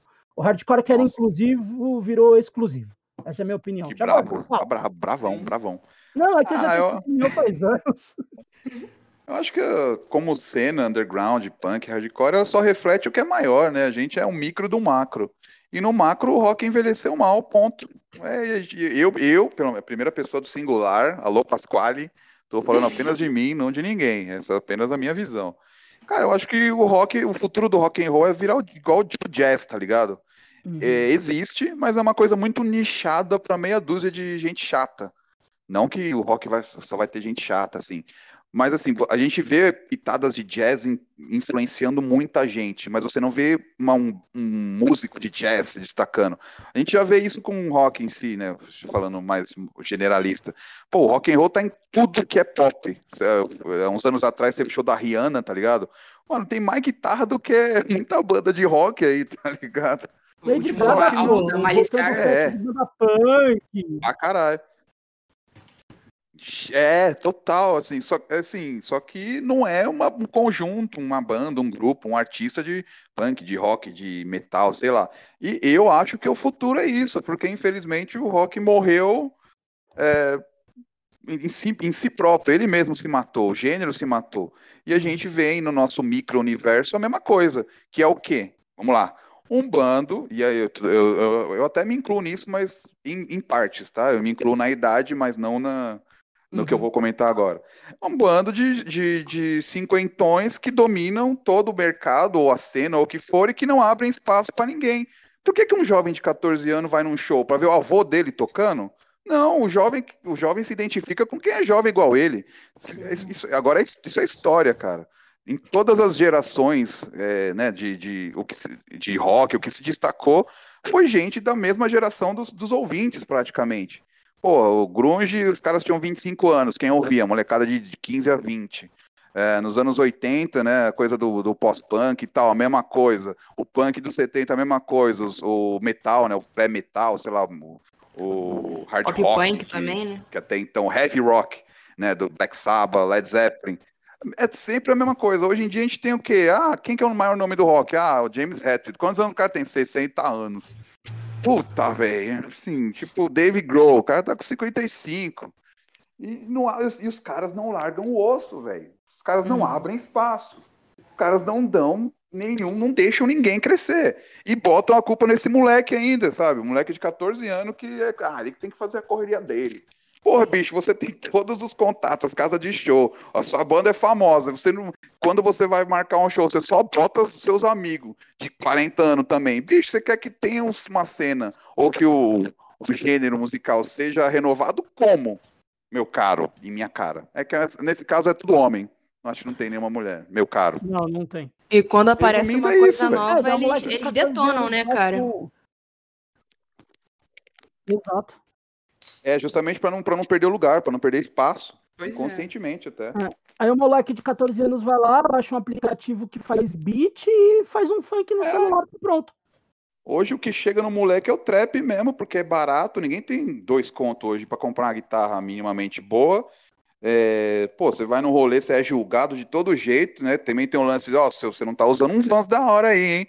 Pô, é só camiseta aí que eu comprei, sei lá, na, no merch oficial do uma banda gringa, sei lá, do Bad Religion lá por 70 dólares, sei lá, 100 reais, sei lá.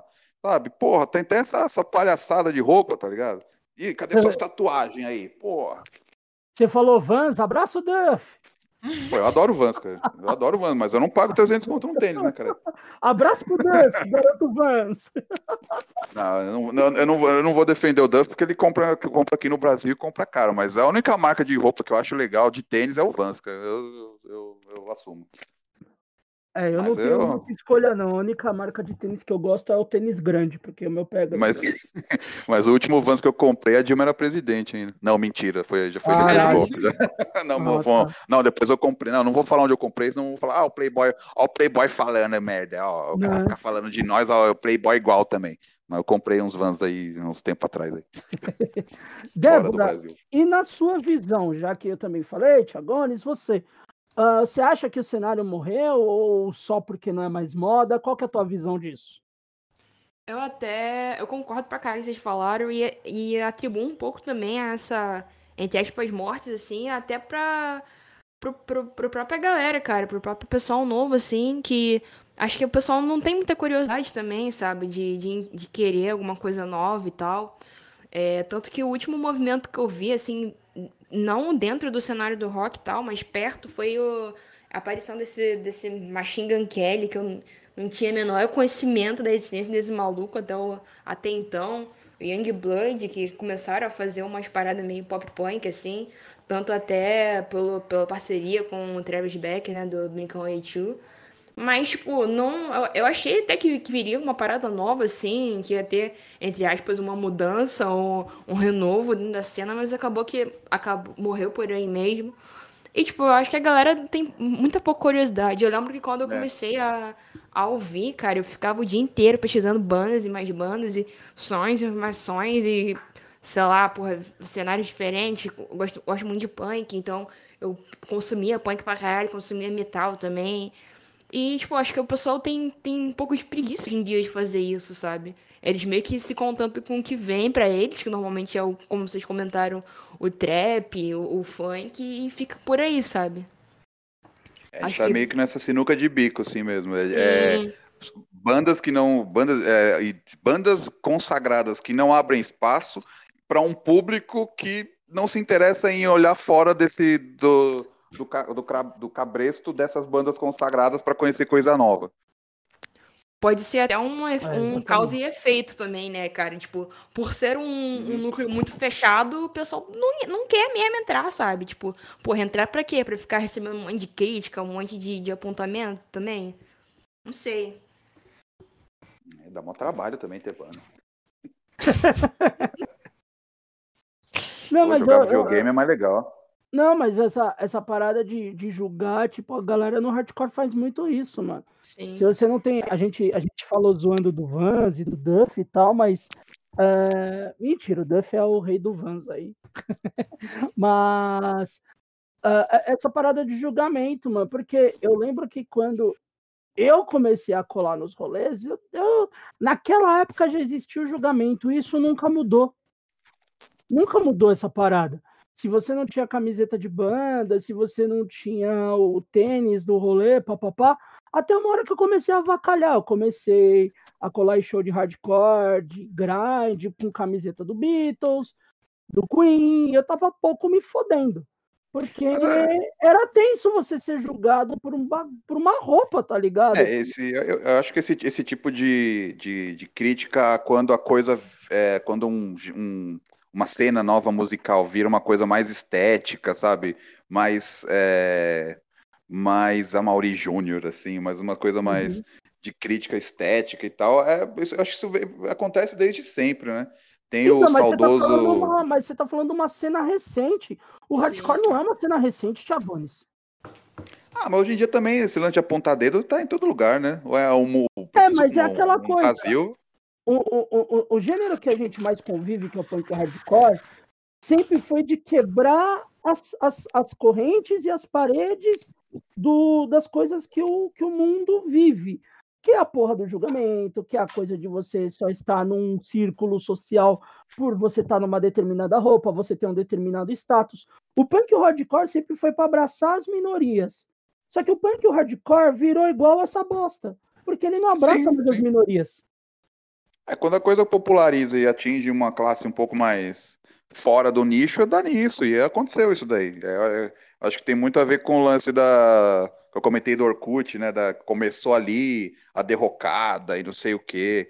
Não, quando a coisa começa. Quando, quando, quando o bagulho dá dinheiro, acabou.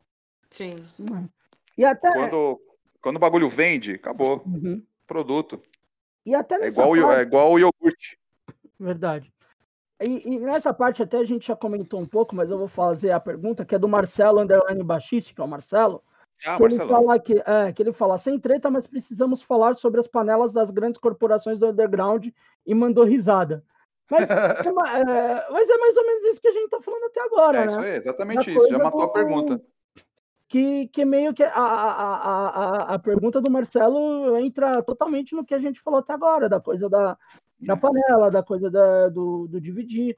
Eu vou até aqui indicar, a gente tem uma entrevista com os meninos do Café Blues, com o Léo e com, e com o Elinho, e eles falam bastante disso, porque eles tiveram um problema uns anos atrás aí com uma banda grande, Festival, né? no, é, no festival, com uma banda aí que o senhor Thiagonis trabalhava, e deu uma merda, tá ligado? E- Sepultura?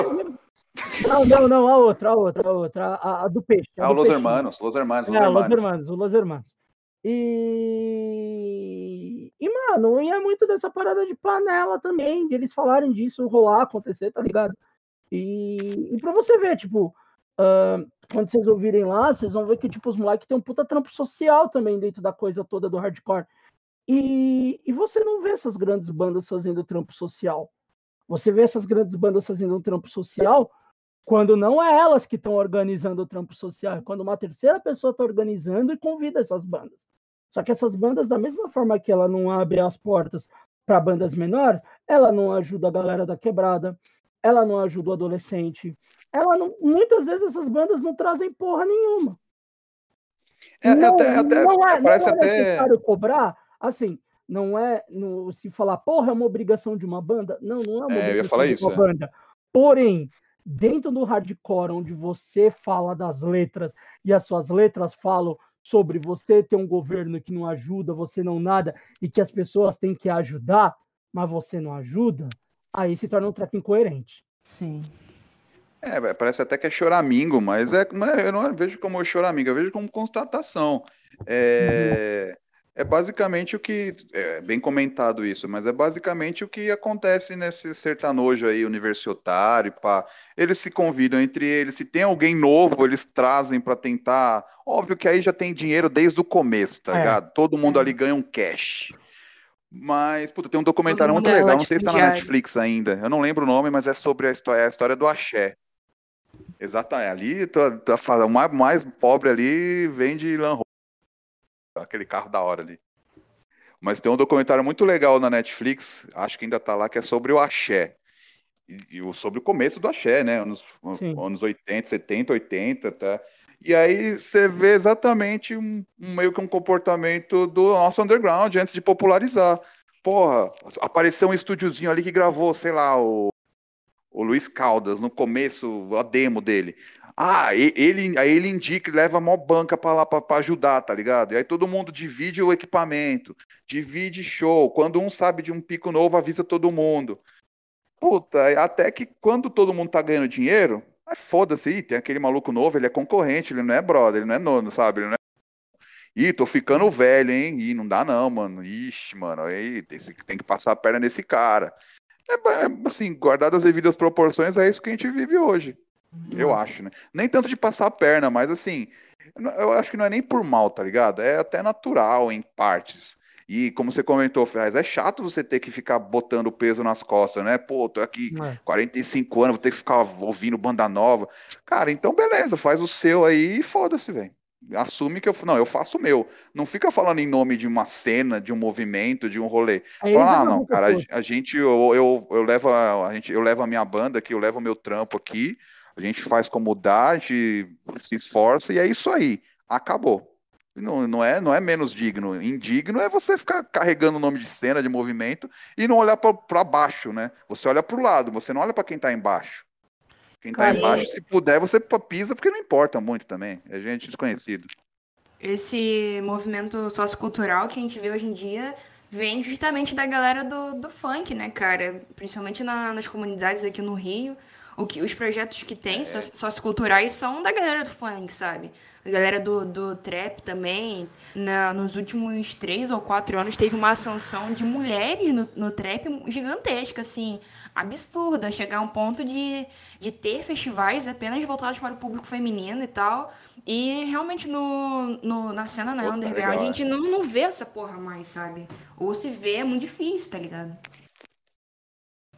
Que nem. Mas, mas um... o que a gente vê na cena underground é muito textão, muito disco. É.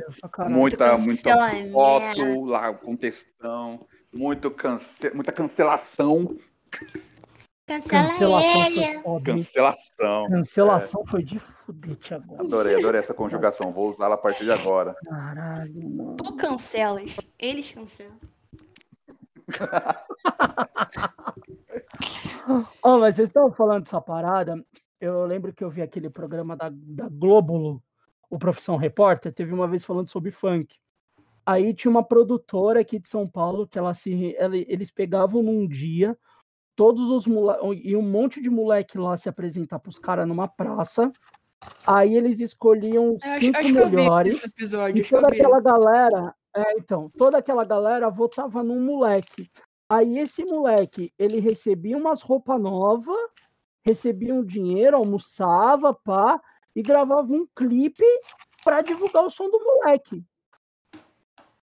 Me fala, quem no nosso cenário underground abre porta desse jeito pra banda? Não é. abre. Entendeu? pra molecada. Quem abre pra Não vou nem falar pra abrir pra banda, pra molecada, pro novo, pro moleque novo, pro moleque de 15 anos, 18 anos. Quem abre? É, não tem interesse. Não, é, vou, vou fazer o meu trampo, pego. Pego minha, faço meu trampo, pego minhas coisas e vou embora. Peguei minhas coisas, fui embora. Não, e assim, é a parada que você falou que era mais digno da banda chegar e falar, mano, eu faço pelo meu e já era. Mas a é. maioria das bandas não faz isso, porque se fizer isso, vai ter que aguentar um monte de crítica na lomba. Um monte de papo de. de, de e essa galera, não, essa galera não, não aguenta.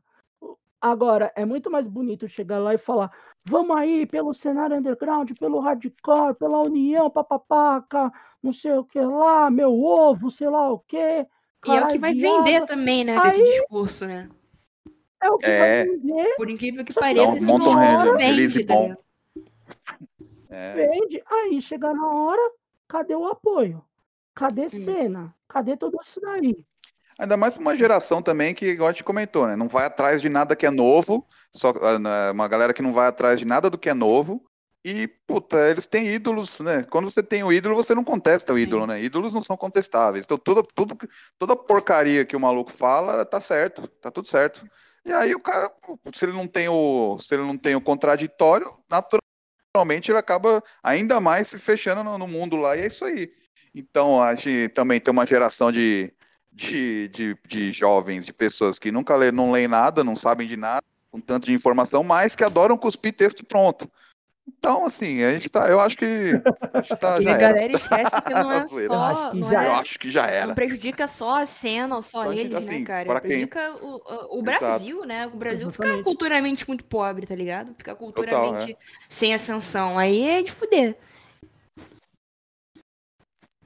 Aí a gente aí... tem um presidente arrombado que 800 dólares de, de auxílio Covid lá na ONU. Aí a gente fica dando murro em ponta de faca. Né? Ó, tem mais duas perguntas, daí uma é, é, muito boa e a outra é meio fanfarronice aqui. É, é muito Qual ruim. Que é? Qual que você quer, a boa ou a fanfarronice? Ah, vai na boa, a gente termina com a fanfarronice, né, mano? Então tá, a boa é do senhor Roberto Canela, Canela que ah. já foi entrevistado aqui no, no nosso podcast. Não, não, não, tem que falar agora, não, tem que, não, tem que falar, ele mudou de nome, tem que falar o, o pseudônimo, o nome a, a, atual dele. Qual que é? Roberto é? Canilla. Ah, caralho. Eu Roberto vou falar Canilla. O nome não, vou falar o normal Canilla. Canela, que é o vocal do Vingança 83, ele manda aí. Conta aí que volta do rolê de Chichen Itza. É Chichen... Não. Chichen Itza. Chichen Itza. Chichen Itza. Abraço, meus queridos. Abraço, Canela. Cara, assim, ó, vou... história, Tiagores? Primeiro, ah, antes de tudo, antes, né? Antes um prefácio, cara, você, você, você, você, Chichen Itza é no México. É, antes... Pronto. Isso, no México. México. Já, come... é, começa bem, né? Um prefácio antes da história. É México, México Piru. México, México. é, pô, tá vendo? Tanta história doida aí, o pessoal, é, os jovens ficam ouvindo história de, a mesma história 30 mil vezes, tá vendo? tanta história muito mais interessante, cara. então, vamos resumindo. É, fui passar as férias no México. E aí, entre postâncias de fotos aqui, fotos ali, foi ano passado. Ano, ano passado não, que tinha corona. Não, né, dois, três anos já. Não, não, foi ano passado, 2020, 19. Foi 19. É, foi 19, que não tinha corona ainda. Aí, entre postanças de fotos aqui, foto acolá, fiquei um tempo na cidade de Ciudad, Ciudad de México. E aí foi pra Playa del Carmen, do lado de lá, que é tipo Caribe e tal. Nessa a essa altura o pessoal já que tá ouvindo tá falando, é, cara, ó, Playboy do caralho, compra avanço fora. No México, ó, Caribe, tá vendo? Vem falar de cena, mano. Vem falar do meu ídolo aí, ó. Pô, os caras estão aí 30 anos no hardcore aí, mano. Aí vem esse Playboy falar de cena aí, ó. Então continua pega, essa história. Paga minhas milhas então, porra. Paga minhas milhas. É, pô. e aí, nas postanças de foto, o Canelão me mandou uma mensagem, né? Ô, você tá aqui, não sei o quê. Eu falei, tô no México aqui, cara, porque eu não sabia, a gente, a gente andava tudo junto na época do Impróprio, né? Pra quem não conhece, era um, uhum. foi um rolê que durou o quê? Três anos ali? Não, não o Impróprio durou mais, cara, durou mais. Foi mais, né? Uns seis anos. Acho que isso. E aí era, era um pouco mais voltado a um hardcore mais extremo, uma galera mais vegana e tal, mas bem alternativa. Mas todo mundo, a gente convivia tudo, todo mundo por ali. Era, era, era um tipo um hangar também, assim, vai. Era um lugar para colar também e tal. E aí, puta, aí o tempo vai, né? A gente cresce, tem que trabalhar, vai cuidar das nossas obrigações.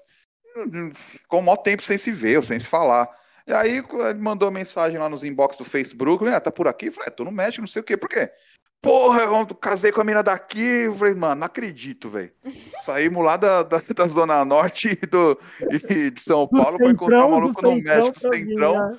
para encontrar um maluco no México, lá do lado dos lados do Caribe. Aí eu falei, beleza. Ah, aí, aí, aí, até então tava já na última semana lá na, nas Playa del Carmen, lá no, no Caribe, lá. Falei, ah, então, acho que na. Isso era terça, segunda, terça-feira. Ah, na quinta, sexta-feira a gente vai lá pra Titeniça. Titeniça, pra quem não sabe, é uma das, das ruínas maias lá. O México só tem o quê? Só tem assim, taco, é, rango, né? Os rango mexicano, lucha libre, é, chaves, e, deixa eu ver, Dia dos Mortos e é, Margarita, né? Tequila e Pedra.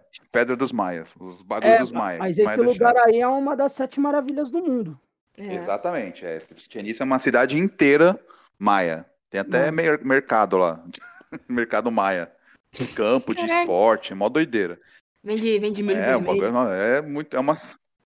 Vende, vende, red, é, tem o um nome lá, vende chapulines, chapulinos. É, o, é um tira-gosto de gafanhoto. e aí, isso era segunda para terça-feira, eu falei, ó, na quinta, sexta, eu vou, a gente vai lá pra pra Titiniça lá, ver as ruínas e tal. Cara, ele falou, eu estou indo exatamente no mesmo dia. falei, não acredito. Você está, mano, é tipo aquelas é, junções dos planetas, tá ligado? As duas se alinharam. Tudo no mesmo dia, perfeito. Aí a gente trombou lá e fomos lá no Titiniça. Tudo beleza, assim. Na volta, cara, tava cheio de blitz. Até aí, porra, meu irmão. São Paulo, né, truta? Tá Tiradentes aqui, irmão. Estamos tá, em casa. Mas aí ele vacilou que, que no, no, numa, na primeira Blitz, eu acho que ele, ele parou lá no, na Blitz, assim, e ele, ele o dirigindo. Ele, sem querer, ele pisou no acelerador, velho. E aí ele deu uma acelerada de tipo de uns 50 metros, mano. Aí os, os gambé mexicanos lá, ô Tiro, que hace? Que passa? aí parou aí, aí começaram a revistar tudo. Beleza. Vai, pode andar. Pode andar aquele tipo o rabinho de olho, tá ligado? Pode. Uhum. Otário. Mas já passou o rádio pra próxima Blitz ali. Vixe, mano, a gente ficou assim, acho que uma hora e meia lá. Vocês revistaram um carro. Eu falei, a gente vai ser preso. Será que alguém tem maconha nessa porra? Fudeu. Ainda bem que ninguém, ninguém usava nada, não. Mas os caras olharam tudo, né? Eles estavam esperando a gente no próximo, no próximo ponto de parada lá. Pisou no acelerador, porra. Achou que ia fugir. Vem aquele sentimento. Será que eu tô portando Nós não estamos em Tijuana, porra. Será que eu trouxe e não, não tô lembrando? Não, pior que a gente passa, né? Pô, tá num país estrangeiro, né? Tipo, quatro jovens, entre aspas, jovens, assim, né? Tipo, é, a bermuda, camiseta, tatuagem, né? Os quatro, assim. Aí eu, eu pensei, pô, será que, que, que eu posso estar tá trazendo aqui de errado? Será que eu tenho que, sei lá, um taco que ele vai achar que é uma arma, um burrito que ele vai achar que é uma faca. Mas não, não deu tudo certo, viu? Só tomou uma canseira só da polícia. Caralho. Abraço pro Canela, ele tinha me contado também essa história. De la policia, de la policia. Canela é foda. Falei, tio, nós estamos na fronteira em Tijuana com, com Texas, tio. Bem, vamos lá. Agora para a última pergunta, para depois a gente falar também um pouco da Wiseman. Agora é a fanfarronice. Ah, tem que ser. Quem é? Senhor Elton Amâncio, mais conhecido como Eltinho. como conhecido Flamengo... como Little Elton. É. Little Elton. Se o Flamengo colocar o sub-15, será que o Palmeiras ganha? Puta, eu, eu ia fazer um. Vai, faça, faça, vai, faz, faz. Comentário, faz. mas é só tão de péssimo gosto. Foda-se, mano. Olha, gosto, primeiro. Tá bom, tá bom. Primeiro, ó, cara, desculpa aí todo mundo, viu? Não é por mal, não, mas é com um pouco de ódio no coração sobre algumas coisas futebolísticas que vem acontecendo. Primeiro que o Flamengo vai ter que dar um, um, um abrigo, né? Um, um lugar bom para esses meninos não ah. morrerem, para eles jogarem. Porque se tem um time bolsonarista hoje é o Flamengo, não Sim. o Palmeiras. Sim, pessoal, desculpa aí, é o time. É porque ficou. Fica, ah, de novo, fica esse papo furado do Palmeiras, Palmeiras fascista, Palmeiras não sei o quê. Mas, porra, o time mais alinhado com o bolsonarismo hoje é só o Flamengo, velho. Exato. É, não, é, é aquela, vamos lá. Quem pediu volta de público primeiro nos estádios? Flamengo. Mas, mas, mas o Flamengo vai ganhar tudo. Aí? Quem, quem, quem, não, quem ficou forçando todas as coisas? Flamengo. Quem matou um monte de garoto no ninho do Urubu? É. Isso, isso aí é foi surreal, time, né? Quem é o time que só teve o Zico, depois teve o time do Adriano e agora teve um time de novo para falar Não, que teve um time? assim, o Flamengo. Acidentes, então, acidentes, mano. Acidentes, vamos lá, acidentes, vamos lá, vamos ter boa vontade, acidentes acontecem. Mas, porra, no, na semana seguinte, é, no mês seguinte, com as famílias já pedindo indenização, né, começando a se mobilizar para isso. O Flamengo entrar contra as famílias e na semana seguinte contratar um jogador de 23 milhões, mano, isso é um, para mim é um tapa na cara. Não, tem um cara da sociedade. Com vários jogadores extremamente caros e não quer pagar as famílias do Ninho. Mas a, a, a torcida, a torcida e instituição Flamengo não tem nada de culpa disso, nada. Não, é. É não quem gere a porra do Exato, time. é, é direção política. São Paulo. São É Paulo política do- do clube. Puta do Daniel Alves, que era lateral, o cara que jogar de meio campo com a 10 não jogou nada, não ganhou nenhum título porque o Paulista ele não tava na final e ainda Não tava, né? Verdade, dinheiro. rapaz. E ele ainda vai receber um salário de 400 mil por não sei quantos anos. Então, assim, diretoria burra todo time de futebol tem, mas diretoria canalha do Flamengo tá de parabéns.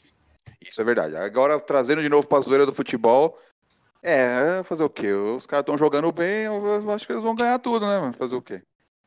Eu não, eu acho que o Atlético Mineiro vai levar algum desses títulos. Que nada, aquele Hulk ali, é só O pressão, rapaz. filho? O Hulk bundudo, mano, vai levar tudo. O Hulk bundudo tá da hora, mano, tá jogando pra caralho. Não, nos primeiros jogos, não, os primeiros jogos dele foi uma vergonha, cara. Ele arremessava os caras lá 20, 50 metros, o juiz não dava nada. Ah, mas ficava- o juiz ficava com medo também. futebol bom é assim, cara, é quando tem porrada. Não, gosto de porrada, não de empurrão. Empurrão, eu empurro os outros metrô, quem pega metrô aí. Mas, ó, peraí, peraí, Thiago, a gente tem um problema. Débora, pode falar do Flamengo, porque eu sei que você é flamenguista. Não, porra, eu concordo. Tanto que tive, tive amigos meus que trocaram de time por causa do, da direção bolsonarista do Não, já- Flamengo. Ah, não, vamos exagerar. Juro, cara. vamos exagerar, gente. Eu- um amigo meu, cara, ele, ele fez questão de comprar a camisa do Fortaleza. Fica desfilando de Fortaleza por aqui pelo, pelo, pelo bairro.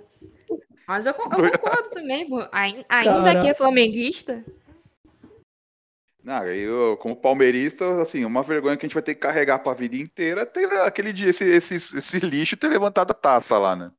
Isso vai Pois ter é. que carregar pra vida inteira. Isso daí vai estar marcado. Mas eu acho que, de novo, entra um pouco, acaba entrando sempre um pouco no lance de todo mundo ter uma opinião, de todo mundo, ninguém se aprofunda e realmente analisa nada.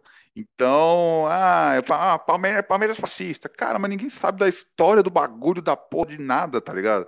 Sabe? Decorou meia dúzia de palavras na interwebs e beleza, já repete aí, é isso aí, fim, acabou. Sabe? É só isso, tipo, 114 anos de, de história, é só isso aí. E, e nem é exatamente isso, tá ligado? Então, beleza, segue o jogo. O VAR, olha o VAR, não, chama o VAR primeiro. Olhou o VAR, tá errado, segue o jogo, agora segue o jogo. Aliás, quando tá o Palmeiras Corinthians? A- aquela, aquela foto do Eu Daniel também Alves. abandonei. Poxa, poxa, que pena. Ele rindo, tá ligado? Essa é foda.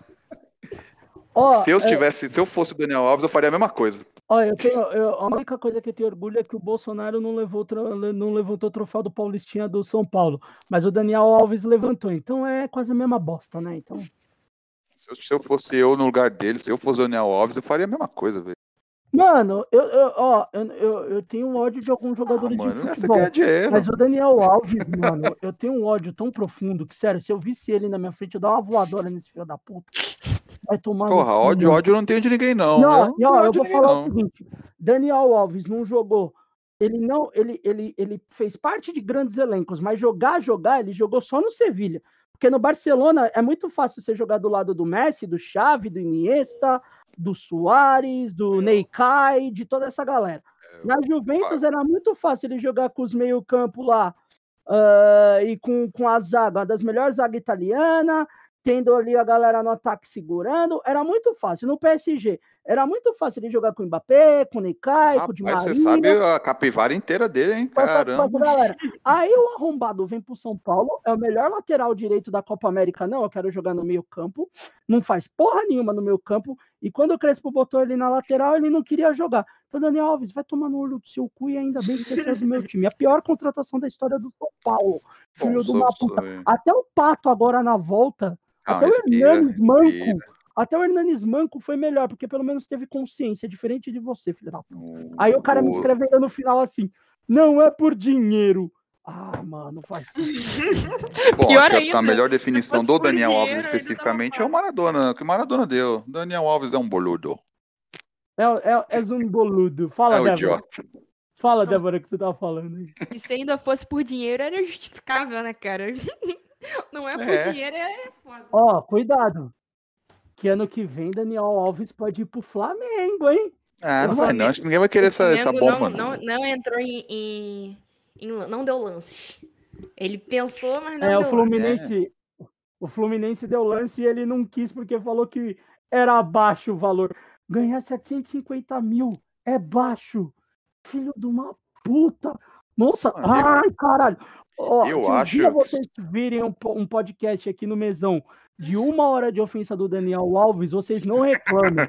Porque Por que você não grava, você não grava um vídeo, um áudio só de uma hora xingando o Daniel Alves e depois replica e faz aqueles no YouTube 10 horas assim, fazendo Nossa, mano, eu- não, eu vou fazer Muito uma edição especial, uma live, ofendendo o Daniel Alves, tá ligado? Todo mundo que quer ofender o Daniel Alves pode vir ofender, porque, mano do céu, velho. Mano, eu, eu acho que assim, o Daniel Alves só conseguiria um contrato novo no Brasil se para outro time desesperado por títulos como estava, ou estava, não sei, o São Paulo. Não, ganhamos o Paulista, foda-se. Ah, é verdade. Uhul.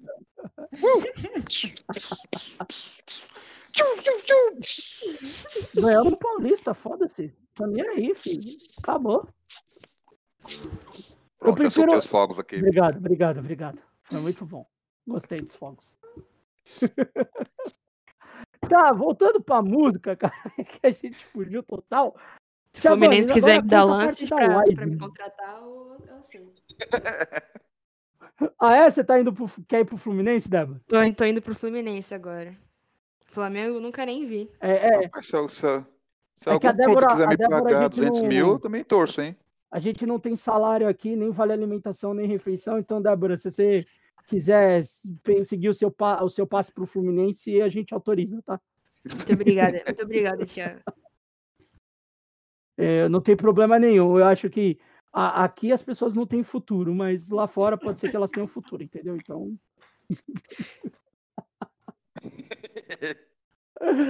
Ai, cara, vamos falar, vamos falar da porra da Wiseman, senão a gente vai ter esse podcast três horas e meia. Mano, conte a história do, do, do, do- o, o- o surgimento da Wiseman. Eu vou lembrar muito É. que era você e o nosso queridíssimo Thiago Barreto. É, Mas só Thiago nessa porra, hein? Tá Só louco. Thiago, mano. Caralho, é muito Thiago. É. O, mais famoso Barreto, Barretinho. É. Ô, Débora, o teu nome você vai ter que colocar Débora Thiago Roberta, tá? Que daí a gente Pois é, cara. Thiago, tá Só? Já, já, já tem pouco Thiago. nome, né, cara? Botar mais um. Pô, ah, mano, é, rápido. Eu, eu toquei numa banda que eram três Thiagos. Qual que é o nome da banda? Thiago. Não, não, não, não foi, não foi. Foi Mussum, ô, Thiagones. É Thiago Mussum. É, era Thiago Mussum. Não, o, o último chamava Luciano. E daí eu falava, mano, bota Puta. Luciano Thiago. Não, botava Luciano Thiago, que daí era quatro Thiagos, tá ligado? Caralho, tá é louco. Você é louco. Vai, conta da Wiseman, caralho. Então, já no, no, no pós o Montgomery's, quando o Montgomery's não, não ter, nunca terminou, simplesmente encheu o saco, eh, tipo, eu fazendo os trampos e os caras não não eles não estavam afim. Acontece, faz parte. Um desencontro de prioridades. Aí a banda foi parando e eu fui seguindo meus trampos. Lá, ainda tava com Dead Fish, acho, fazendo algumas coisas. Tinha os meus trampos, trampo, trabalho mesmo, emprego, tá ligado? Labuta, que paga o salário, que paga as contas, que cai o cash. Aí, uns anos, passou uns anos, assim, desde o último show do, do, do Montgomery, eu acho que passou o quê? um ano, um ou dois anos sem tocar, sem banda. Aí, falei, ah, vamos, aí, aí a gente tava andando muito com, com o Nerds, com o pessoal lá, o Nerds parou também, né? Tinha acabado. Aí eu- o Barreto é fã de Charlie Brown, o Barreto é fã de Charlie Brown, viu, gente? Ele Tava é. ouvindo BTS, tava ouvindo uns K-pop outro dia aí, fiquei sabendo aí. É, Mas ele é fã de BTS.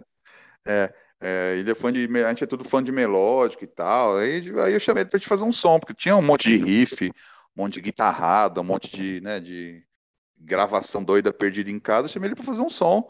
E aí chamei algum outro, algum outro amigo de bateria.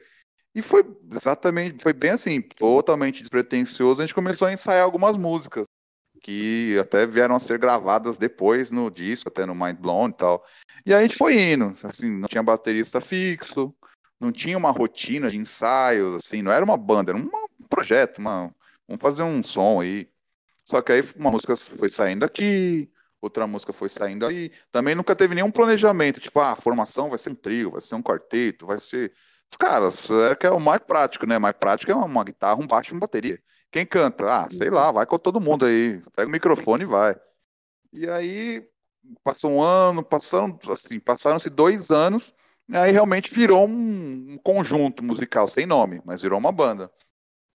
Já com cinco, seis músicas, assim, aí fechou a formação, né, com baterista, com o Rafa na batera, Rafael Lopes, Rafael Zaço, e aí a gente fechou a formação mesmo, assim, e aí fomos gravar o primeiro EP, que não tinha nome ainda a banda, e aí foi quando, durante as gravações, que a gente, eu fui pensando nos nomes, surgir, foram, na verdade foram surgindo uh, os nomes, assim, tipo, a conjuntura astral de novo, assim. É, eu, eu, eu, gosto bastante de Funeral, né, mais hardcore e tal, melódico, e aí tem uma música que chamava, chama-se Wiser, Aí eu cheguei num dia e falei, ah, chama Wiser, sei lá, até então a gente, tinha, a gente já tinha tentado um monte de nome, todos horríveis.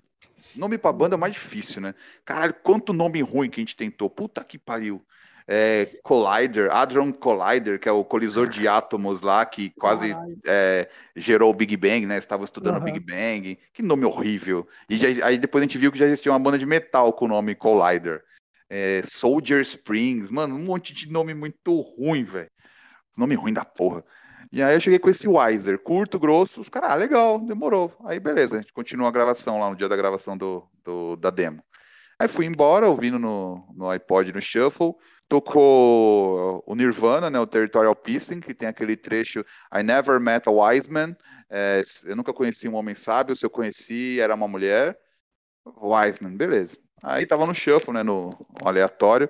Na sequência tocou Wipers, que é uma banda dos anos 80, né, do punk, do underground inglês, ah, ah, desculpa, americano, que influenciou pra caramba o Nirvana, Melvins, e tanto que tem várias, dois ou três covers do Nirvana, né, versões do, do Wipers. E aí tocou uma música lá que era, não lembro se é Rebel with a Curse, mas ela fala é, que, basicamente a letra diz que ele foi se consultar com o Wiseman, né, com um homem sábio, que lhe disse: fica de boa que vai piorar, que vai tudo piorar. E o Wiseman de novo. Eu falei, cara, eu acho que é isso, né? O Wiseman, né? Aí teve essa, essa, essa pequena variação de um dia para o outro e fechou o nome. Gravamos o demo e fomos para rua. Essa é a história do início. O Wiseman é o... o, o, não, não, desculpa, um dos primeiros shows foi no andar também. Fala de novo, Débora. O Wiseman é o pivô do Golden State. James, James Wiseman. Verdade. Ah, é, NBA, eu já tô. Eu parei no NBA Jam, Caralho. no videogame.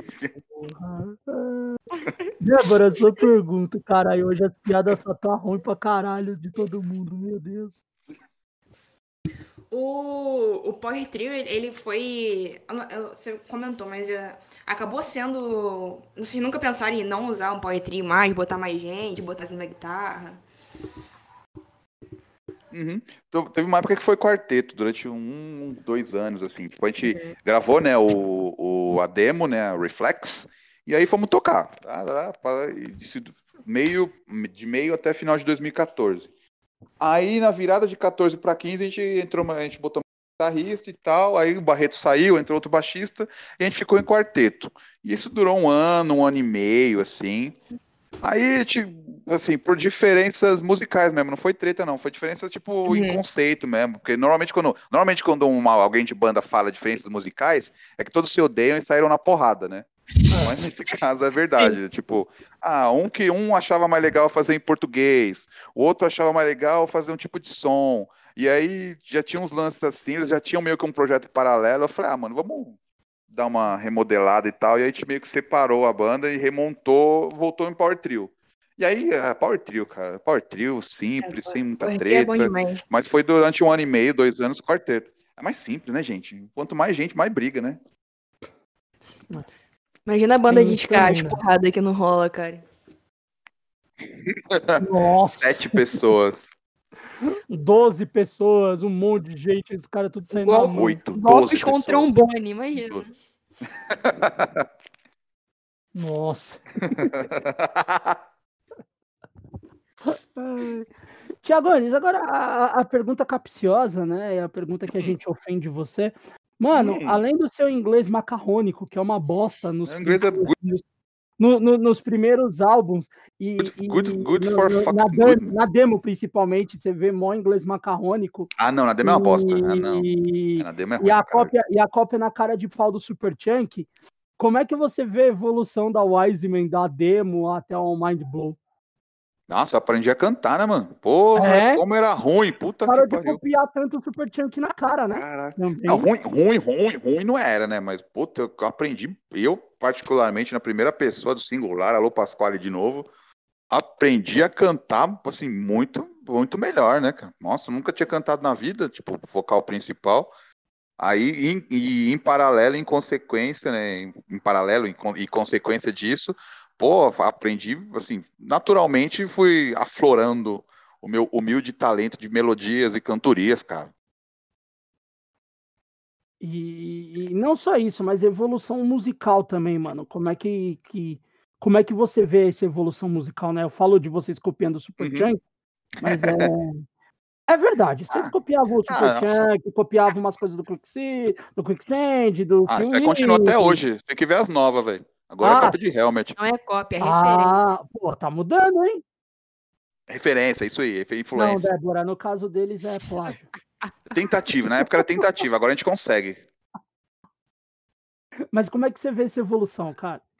Não, hoje, assim, é, realmente eu vejo evolução, porque, puta, era, assim, era uma banda de rock tentando ser alguma coisa. Hoje, acho que a gente tem um, tem um norte, é alguma coisa, sabe? Tem uma identidade, que é justamente essa mistureba, assim, para quem conhece som, né, principalmente dos 90, do não não do, do, mainstream que foi o a gente já falou várias vezes do grunge, mas do que ficou como underground dentro do rock, né, as cenas alternativas ao grunge, mesmo sendo rock punk dos anos 90. Quem manja reconhece pitadas de cada coisa.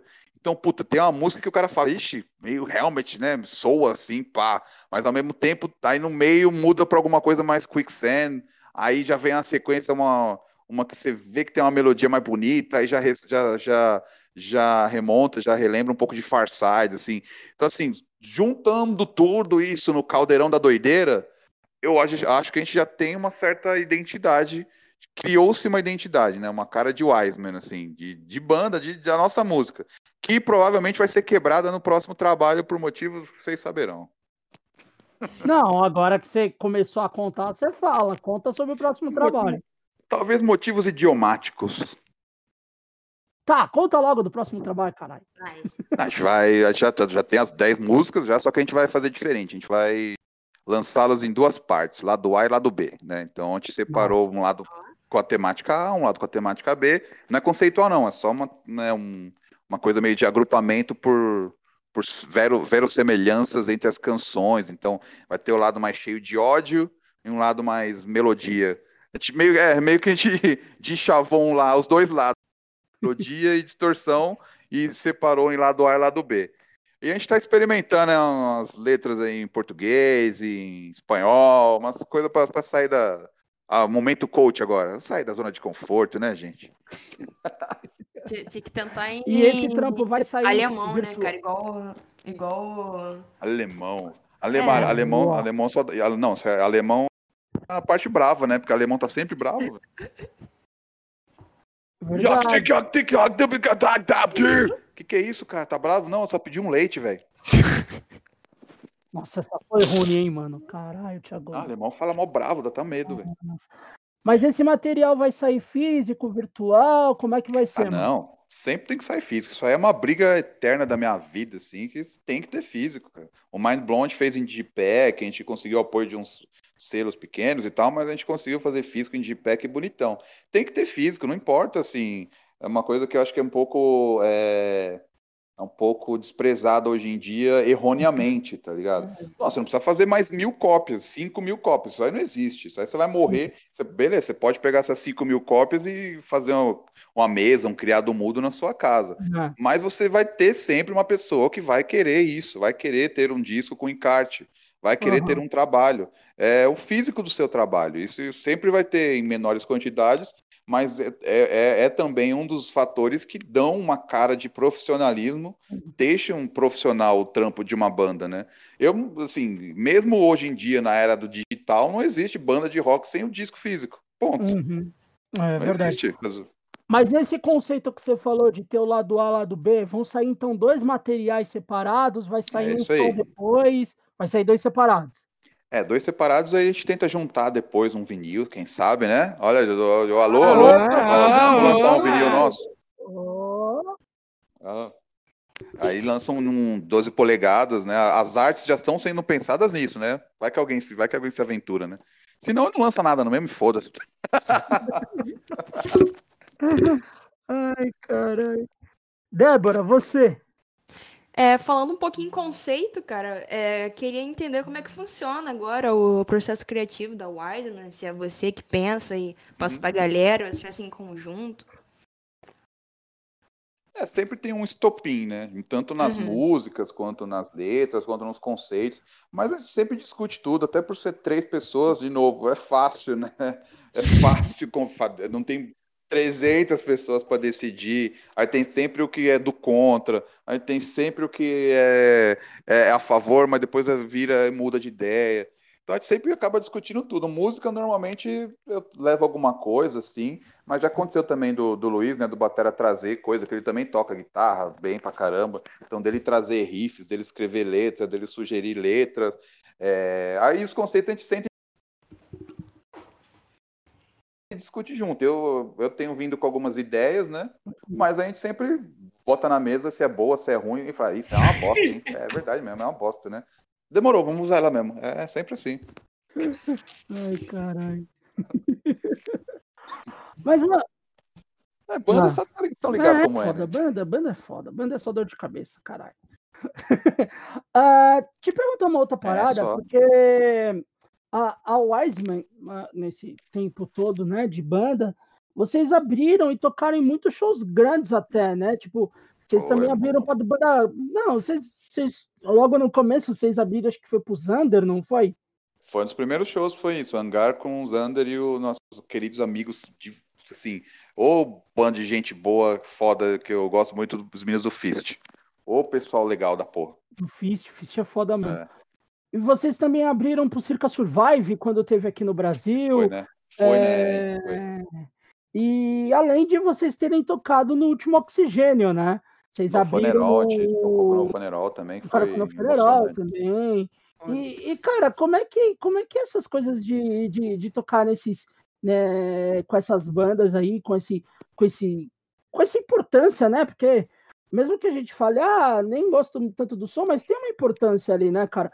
Como é que na visão de vocês, tipo, logo assim, vocês conseguiram ter esse- esses shows assim, né? Porque a gente pega algumas bandas, a- acaba demorando, tendo espaço, mas Uhum. vocês conseguiram ter essa sorte, né, cara?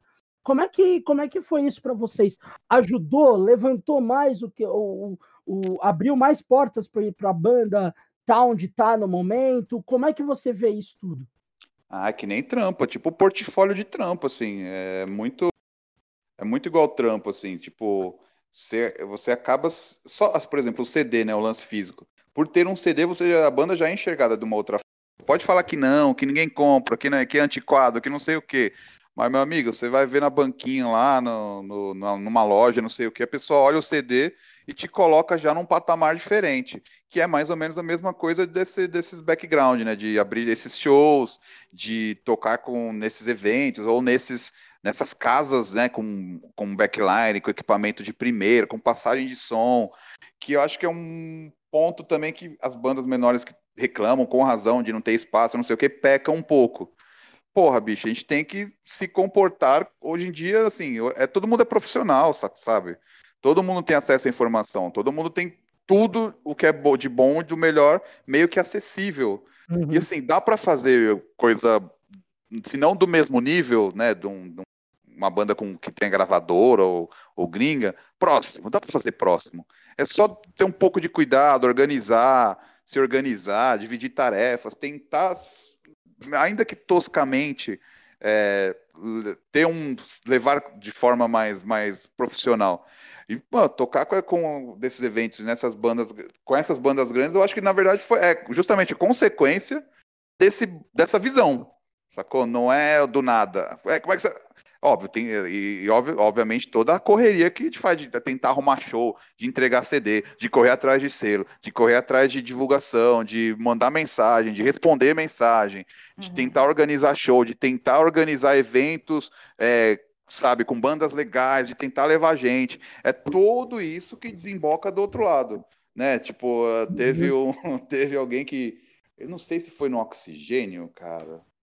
Que quando anúncio, começou o anúncio do oxigênio, que aí eles vão anunciando banda por banda que tá no line-up, e anunciaram a gente, me chegou pergunta de alguém, cara. É, como é que vocês fizeram para tocar aí?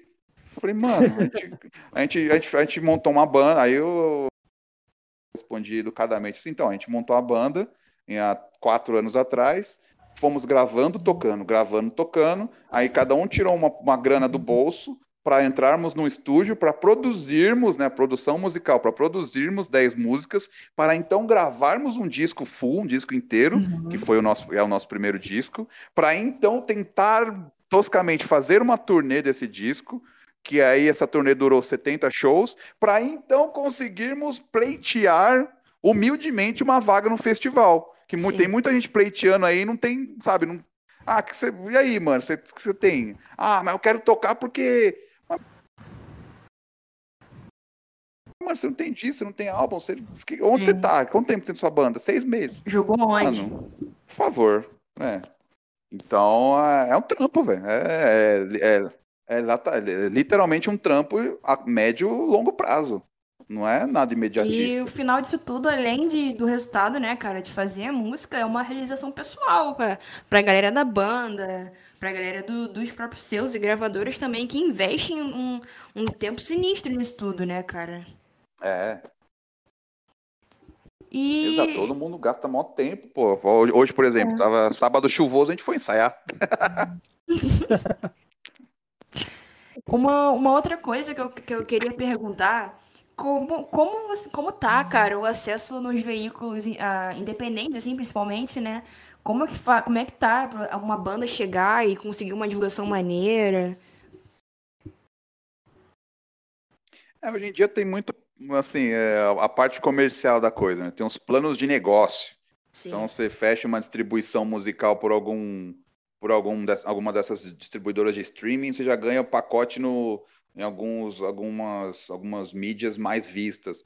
Mano, é, é assim, é, do nosso lado, o lado Wiseman, a gente é underground, a gente é, é povão, então a gente vai atrás de quem quer, quer contato com a gente. Então, pô, é, eu até brinco, tem até um Maurício do site Nada Pop, né? Que ele fala, cara, vocês acham a única banda que vocês. É, ele, ele, fala assim: vocês são a única banda que vocês topam tudo, velho. Foi lógico, mano. A gente, a, gente não, a gente não tem essa. É porque acontece muito também, né, hoje em dia. É, a banda ela procura o veículo que, que é mais famoso. Bicho, eu não quero mais famoso, eu quero o cara que me trate como, eu, como, como com respeito que uma, uma banda, minha música merece.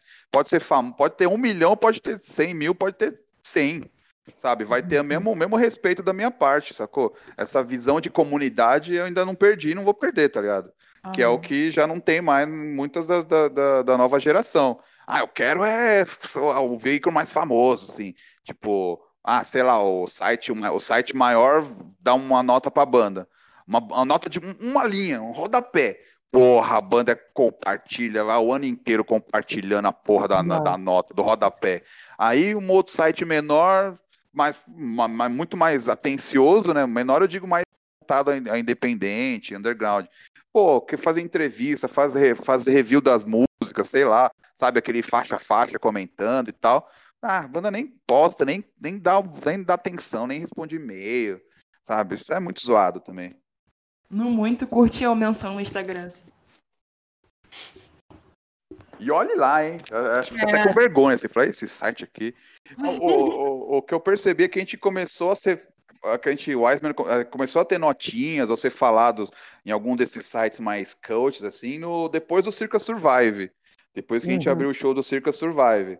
Tipo, que aí saiu nota, não sei que site de que é amigo de não sei quem do disco lá, de amigo. É, site, sabe, sabe? sabe, essas porra, é, vá, essas, é, essas paradas aí, sacou? Aí começaram a olhar. Mas assim, eu também não dou muita bola pra isso, não, velho. Não vou ficar pagando pra sair em site, não, mano. É, é, é bem complicado essa parada da, da, da mídia musical, porque a gente tem uma galera que faz um trampo e, e infelizmente os reconhecimentos não são tão grandes assim, né? A, a Débora faz parte do podcast, mas ela tem o portal Cabana da Música, né? E a gente vê isso. Uhum. Ah, não só já participaram outras pessoas aqui, o Eduardo, que era do, que é do Minuto Indie, a É, Débora o, o foi do. Minuto A Débora também foi do Minuto Indie, né? Então, tipo, O a gente Eduardo é o Duff, viu, quando gente? a- É o, é, o Eduardo é o Duff, é o que compra Vans. é o que compra o Vans, é ele mesmo. É, então a gente percebe aqui no, no Post Hardcore BR, a gente já viu muito disso, de tipo. Até, até no podcast, cara, teve gente que eu.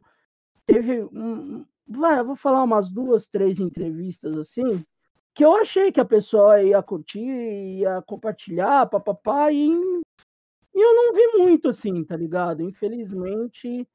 E daí quando você Aí quando a banda também espera, daí tipo aquele a, a, a- mão dupla, né? A via de mão dupla não acontece.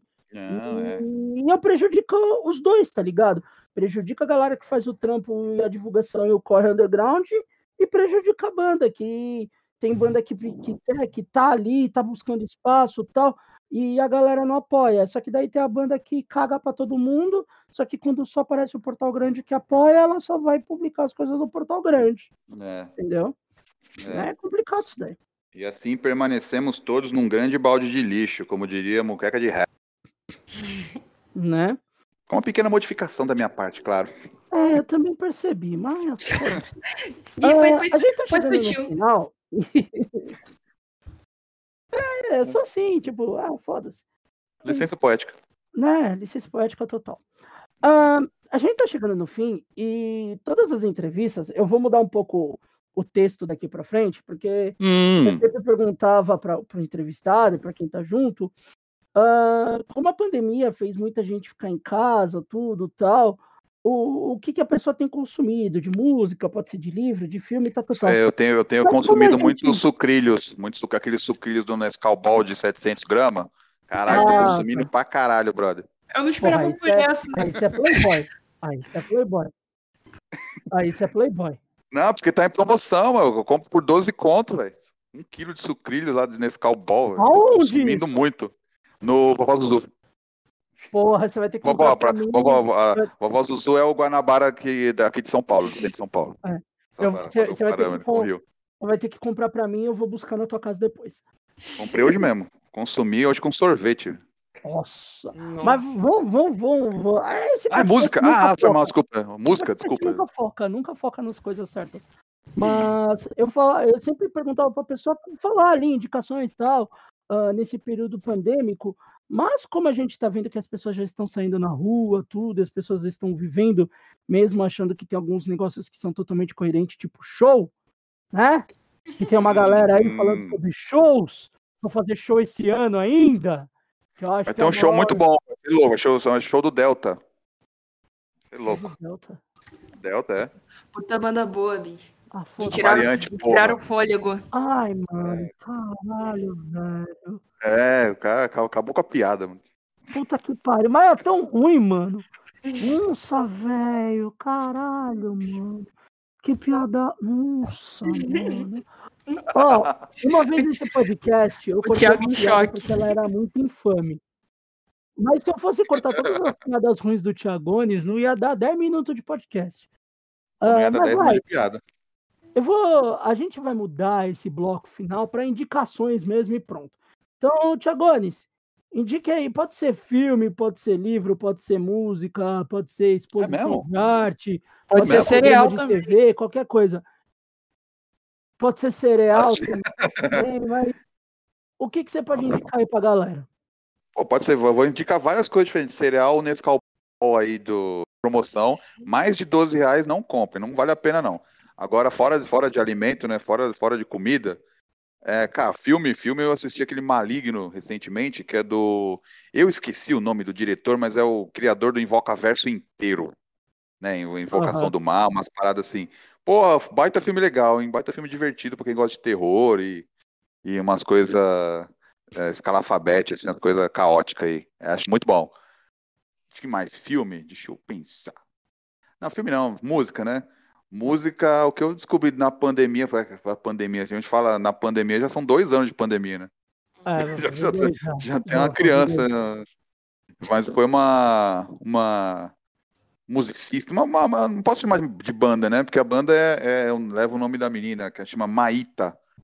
E é de Portland, né? Portland, puta, Portland fica perto entre Seattle, entre Seattle ali, né? Entre Washington State, né? Onde tem Seattle, e Los Angeles, Califórnia, né? Então, porra, é um lugar que fica meio, meio termo ali. Ela é meio um Aham. power pop, assim, meio indie power pop, mas indie no sentido anos 90 da parada, tá ligado? Sim. Guitar, guitar band, assim, e aí a- tem a banda que acompanha ela, e, mano, muito legal, assim, muito bacana. Eu adoro vocal feminino, né? Voz feminina, banda feminina. Então, Maíta, achei, adorei. Ela tem um disco, chama Best Wishes. E tá na internet, tá no YouTube, assim, power- meio power pop, guitar band, assim, achei muito legal, de Portland, Oregon. Tem grandes bandas tipo Hazel. Não, Portland tem maior cena também, né? De Tem. alternativa, underground, dos anos 90 e 2000 também. Califórnia também. Go- né? go- go- Gosto muito.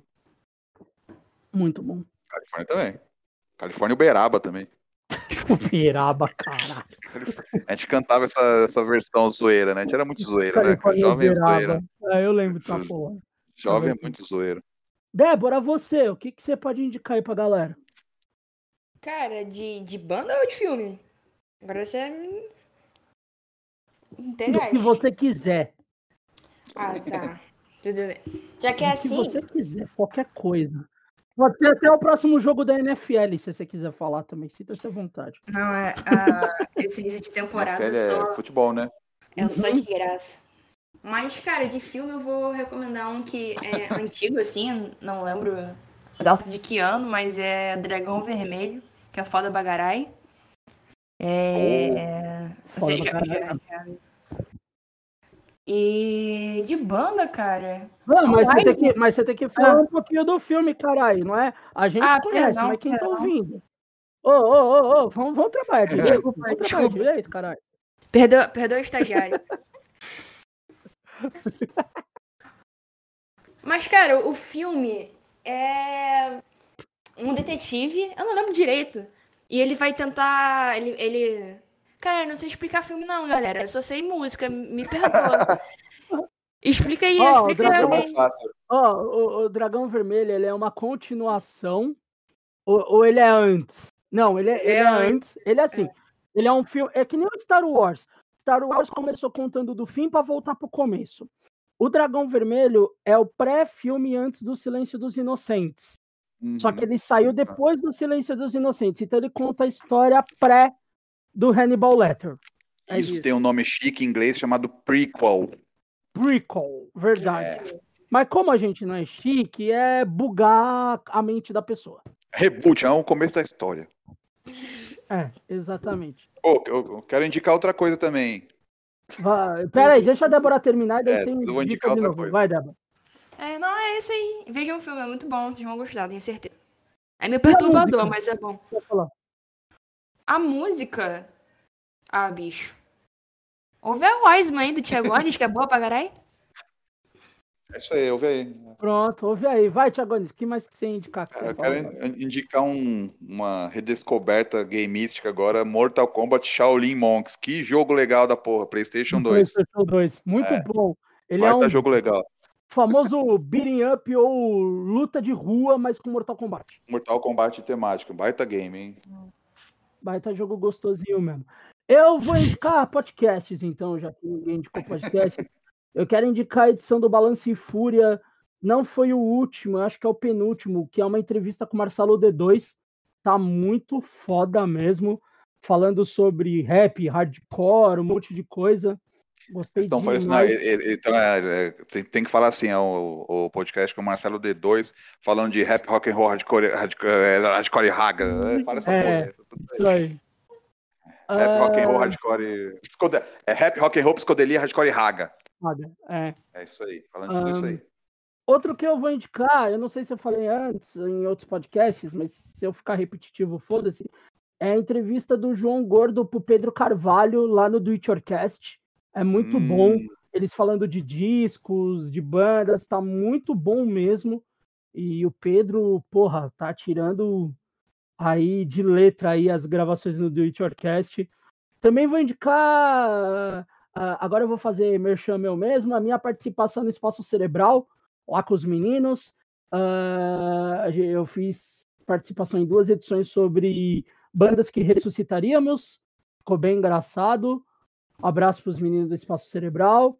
O, o Podcore tá. Nesse dia de hoje tá saindo, acho que a edição. Mas eu já, eu já dei uma sacada ali, ouvi um pouquinho, achei e, e tá ficando massa. Que é a entrevista com os meninos do Abras, Abras Cadabra. Também tá muito massa. Opa! Esses são podem- brother também, viu? Opa! A gente é amigo de todo mundo, cara. Esse é muito Os meninos do mesmo, podcast cara. são muito foda. foda. O- os meninos lá do podcast são muito bons. Eles também têm as partes de indicação de discos, que eles fazem direto com uma galera. Tem até, uma, tem até um dos, desses programas que ficou bem massa, que é com a Aline do Vale, vale Play. Acho que é isso. Se eu errei, Aline, desculpa, mas ficou muito massa também. Foda também. Vale o Play também massa de indicação de, de resenhas de discos, né? É. E, pô, eu acho que o último podcast que eu indico, que eu acho que é um que eu ouço direto, que é o Medo e Delírio em Brasília, que eu já falei desse podcast antes, mas eu acho ele muito foda. Ele é um podcast político, ele fala todos os absurdos que acontecem aqui, mas com humor. Então ele é muito bem feito, são edições curtas, não é tipo o Anticast, que são duas, três horas de podcast, mesmo sendo um podcast incrível, mas você ouvir três horas de alguma coisa é muito maçante. Mas como se o nosso não fosse, né? A gente grava mais de duas horas. Mas o Medo e Delírio costuma ser edições de 20, 35 minutos. Tem algumas edições especiais de uma hora. Vale muito a pena. É um podcast que, porra, eu ouço semanalmente, todo dia que sai ali. Eu tô baixando e tô ouvindo ali. Eu sou fã mesmo do trampo dos caras. E. Pô, eu acho que eu só tenho isso a indicar. Filme. Posso indicar outras coisas depois, patrão? sei se é bom. Nossa, Ô, ó, primeiro que eu não sou seu patrão, mas você pode indicar. Pareceu tipo, pareceu tipo agora o, o Lombardi chamando o Silvio Santos, tá ligado? oi. Ô, meu patrão. Então, a primeira, Débora. a primeira coisa que eu queria indicar são as crônicas, a crônica, na verdade, que são uma coletânea de crônicas, mas que vai virar uma coisa só, da Alice Mendes na Cabana da Música, que tá muito legal. Ela fala sobre discos da MPB em geral, assim. Hoje saiu a do Drão e Nossa, do Gilberto Gil, Voda Bagarai. E a outra coisa que eu queria indicar é o canal Formação Fireball do YouTube, que é de RPG. Se você gosta de rolar dados, louco. Formação Fireball é o seu canal. Eles trabalham com. Eles trabalham com. Como é que é? É, Eles fazem a parada coletiva, né? Então você. Se você curte o trabalho, você doa e você ajuda eles a fazerem um roleplay foda bagarai também. Então. E eles têm um podcast também, Forma, é, FormaCast Podball. E assistam, que, e ouçam, que é bom bom demais. Ó, já vou falar, se esse trampo aí de MPB não tiver o Clube da Música, o pau vai quebrar. Achei que você ia falar o clube da luta. Eu vou, eu vou- eu vou Não, o Clube da Luta também é muito bom. Ba- ba- ba- Baita, baita, baita, baita filme Clube da Luta também. Mais alguma indicação? Mais alguém quer indicar mais alguma coisa? Sim? Não? Talvez? Hã? Hã? Hã? Não, por enquanto não. Deixa o Não. pessoal procurar alguma coisa também, pô. Not, not today. Né? Youth of Today. Youth of Today, bro. Ai, gente, estamos chegando no fim desse podcast que foi uma várzea, mas foi um podcast. Uh, Tiagones, muito obrigado aí por ter participado. Tiagones já tinha participado de um muito tempo atrás, que era sobre vocalistas, tanto que eu nem entrei em alguns assuntos sobre, tipo, ah, quando você sai, ficou só guitarra e foi cantar, porque isso tá lá naquele podcast lá atrás. Tem a Cris do Verminose, tem o Mário da Óbito e tem o Spock, que era da Entendeu e agora faz os beats loucos de rap. O Spock também foi o criador da nossa intro do podcast do Mesão de Boteco. Quem criou e quem fala Beijão de boteco. É o Spock. Abraço pro Spock. Ficou. É um gênio, é um Puta, pra mim gênio. é, é um gênio. Não, e o pior, Gênio o cara, da raça. em, o cara fez em meia hora aquilo. Então, tipo, mano. Puta que pariu. Obrigado de coração, como sempre, Spock. Você é foda. E se vocês quiserem saber sobre essa mudança do Thiagones, de só ficar na guitarra e ter guitarra junto com voz, procura, volta lá, já é antigo, já é do ano passado. Mesão de Boteco, vocalistas, Thiagones está lá falando, também fala sobre um xarope doido chinês que melhora a voz, Porra, tá lá é, também, aí, vocês olhem lá. Xaropinho, xaropinho ali, salve, hein? Que isso. Mas- dar barato, claro.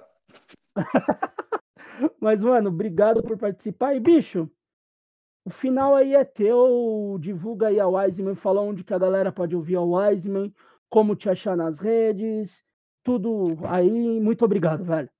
Pô, como eu sempre falei, eu que agradeço sempre. E como eu comentei, bicho, bicho, a gente topa tudo aqui. A gente vai pro rolê, a gente faz, faz de tudo aqui. A gente, é, é, curte todo, todo tipo de contato e a gente tá sempre disposto a falar groselha e coisa séria também, de vez em quando. Não sempre, não.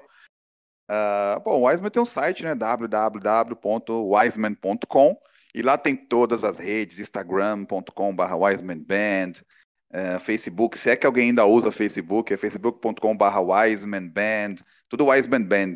E aí tem, tem também no site loja, para quem quiser ver o disco, tem algumas camisetas ainda que sobraram da... Ó, agora eu vou fingir que eu sou banda grande. Tem algum, algum merch que sobrou ainda do, do Mind Blown, né? Da turnê do Mind Blown, que foram 80 shows em 5, 6 estados, pá. Então, no site tem link para tudo. Para tudo, para música, para ouvir, para comprar, para olhar, para xingar, para mandar e-mail ameaçando de morte, ameaçando de vida, para tudo. E se chamar, estamos aqui, só chamar pro próximo também. Pô, e, e mais um agradecimento que eu tenho pro Thiagones, quando a gente fez o aniversário do podcast, o Thiagones não pôde participar do Ah, ao é. vivo, mas ele mandou dois sons. Foi Foi. muito massa. Ah, você que não ouviu, a gente tem em formato de podcast o nosso primeiro aniversário, mas lá no YouTube também tem os links na bio do Instagram, tem todos os links, tem o link aí da, da live do aniversário de um ano. E tem o Thiagones cantando dois sons da Wiseman ali na, no violão, que ficou muito É massa. porque começou a pegar fogo nos trampos bem na hora lá, em dois notebook, o bicho pegando, a porrada lambendo lá, e a giripoca piano, e vixe Maria. Foi doideira. Mas valeu mesmo, Thiagones. Foi, Obrigado foi Unplugged, Unplugged participação. tem, o Nir- o Nirvana tem um Unplugged em New York e a gente, eu- a gente, a gente fez o Unplugged em Bela Vista. Caralho, que merda. Valeu, Thiagones. Obrigado. Valeu. Débora, obrigado por estar aqui hoje nessa loucura. A Débora, vocês já sabem que já é do programa. E eu espero em breve que a Débora também grave umas, ela sendo host e eu ficando quieto. e a Débora morreu. Débora? Ainda bem, ainda, se caiu, Débora? caiu no final. Débora? Gente, a Débora faleceu, eu acho, na internet. Passou um caminhão, cortou a fibra, pô. Quem nunca? Caralho, cortou a fibra. É, quem é? Isso Ah, já. meu Deus do céu. Alô? Voltei? Voltou, voltou, é. voltou, voltou. Já colaram a fibra, colaram a fibra. Vocês sabem que esse podcast não tem edição, então vocês. Débora, Débora, Débora, eu não vou cortar. Débora, obrigado por estar participando hoje e a gente espera que em breve você esteja falando aqui como host e não ouvindo essa voz bosta minha aqui. V- Vamos deixar o, o patrão descansar, né, galera? Pô, eu tô trabalhando pra caralho agora, né? Porra, gente, eu tô trabalhando pra porra. O, o Não, pa- o patrão merece, o patrão merece. Mas obrigado, Débora. Até a próxima. Obrigado, Thiago. Obrigado, Thiagones. Muito foda conhecer você, um pouquinho da Wiseman. E me chamem para os rolês, porra. Mesmo sendo do Rio, a gente faz um bate-volta aí, São Paulo, cara. Aqui do lado. Vamos, porra! Vamos, vamos, vamos. Vamos tomar Guaravita. Pô, Aqui, a- aqui não vai ser Guaravita, não, mano. Vai ser- Não, aqui vai ser Porra. corote, mano. Então Vai ser esquece, corote, cara. aqui vai ser Então, então eu já nem vou, mano. Não, Tra- não, aceita, traz o aceita Guaravita, dois então. É, traz o Guaravita, porra. É. Portável, bom. porra. É importado, é. verdade. É um produto importado. Daí a gente consome. A gente mistura o corote no Guaravita, pronto. Nossa, igual. Vou, vou, vou, levar o Guaravita e a groselha também. Ah, não, groselha aqui tem. Pode, pode ficar de boa que é, groselha tem, nós temos. Nós não somos tão subdesenvolvidos assim na, no, no ato da groselha. no líquido, não. É, e depois dessa groselha toda que a gente falou, estamos no final de mais uma edição do podcast. Vocês ainda continuam um pouquinho com a gente. Vocês que estão ouvindo, a gente encerra por aqui. Esse foi mais um Mesão de Boteco. Até a próxima.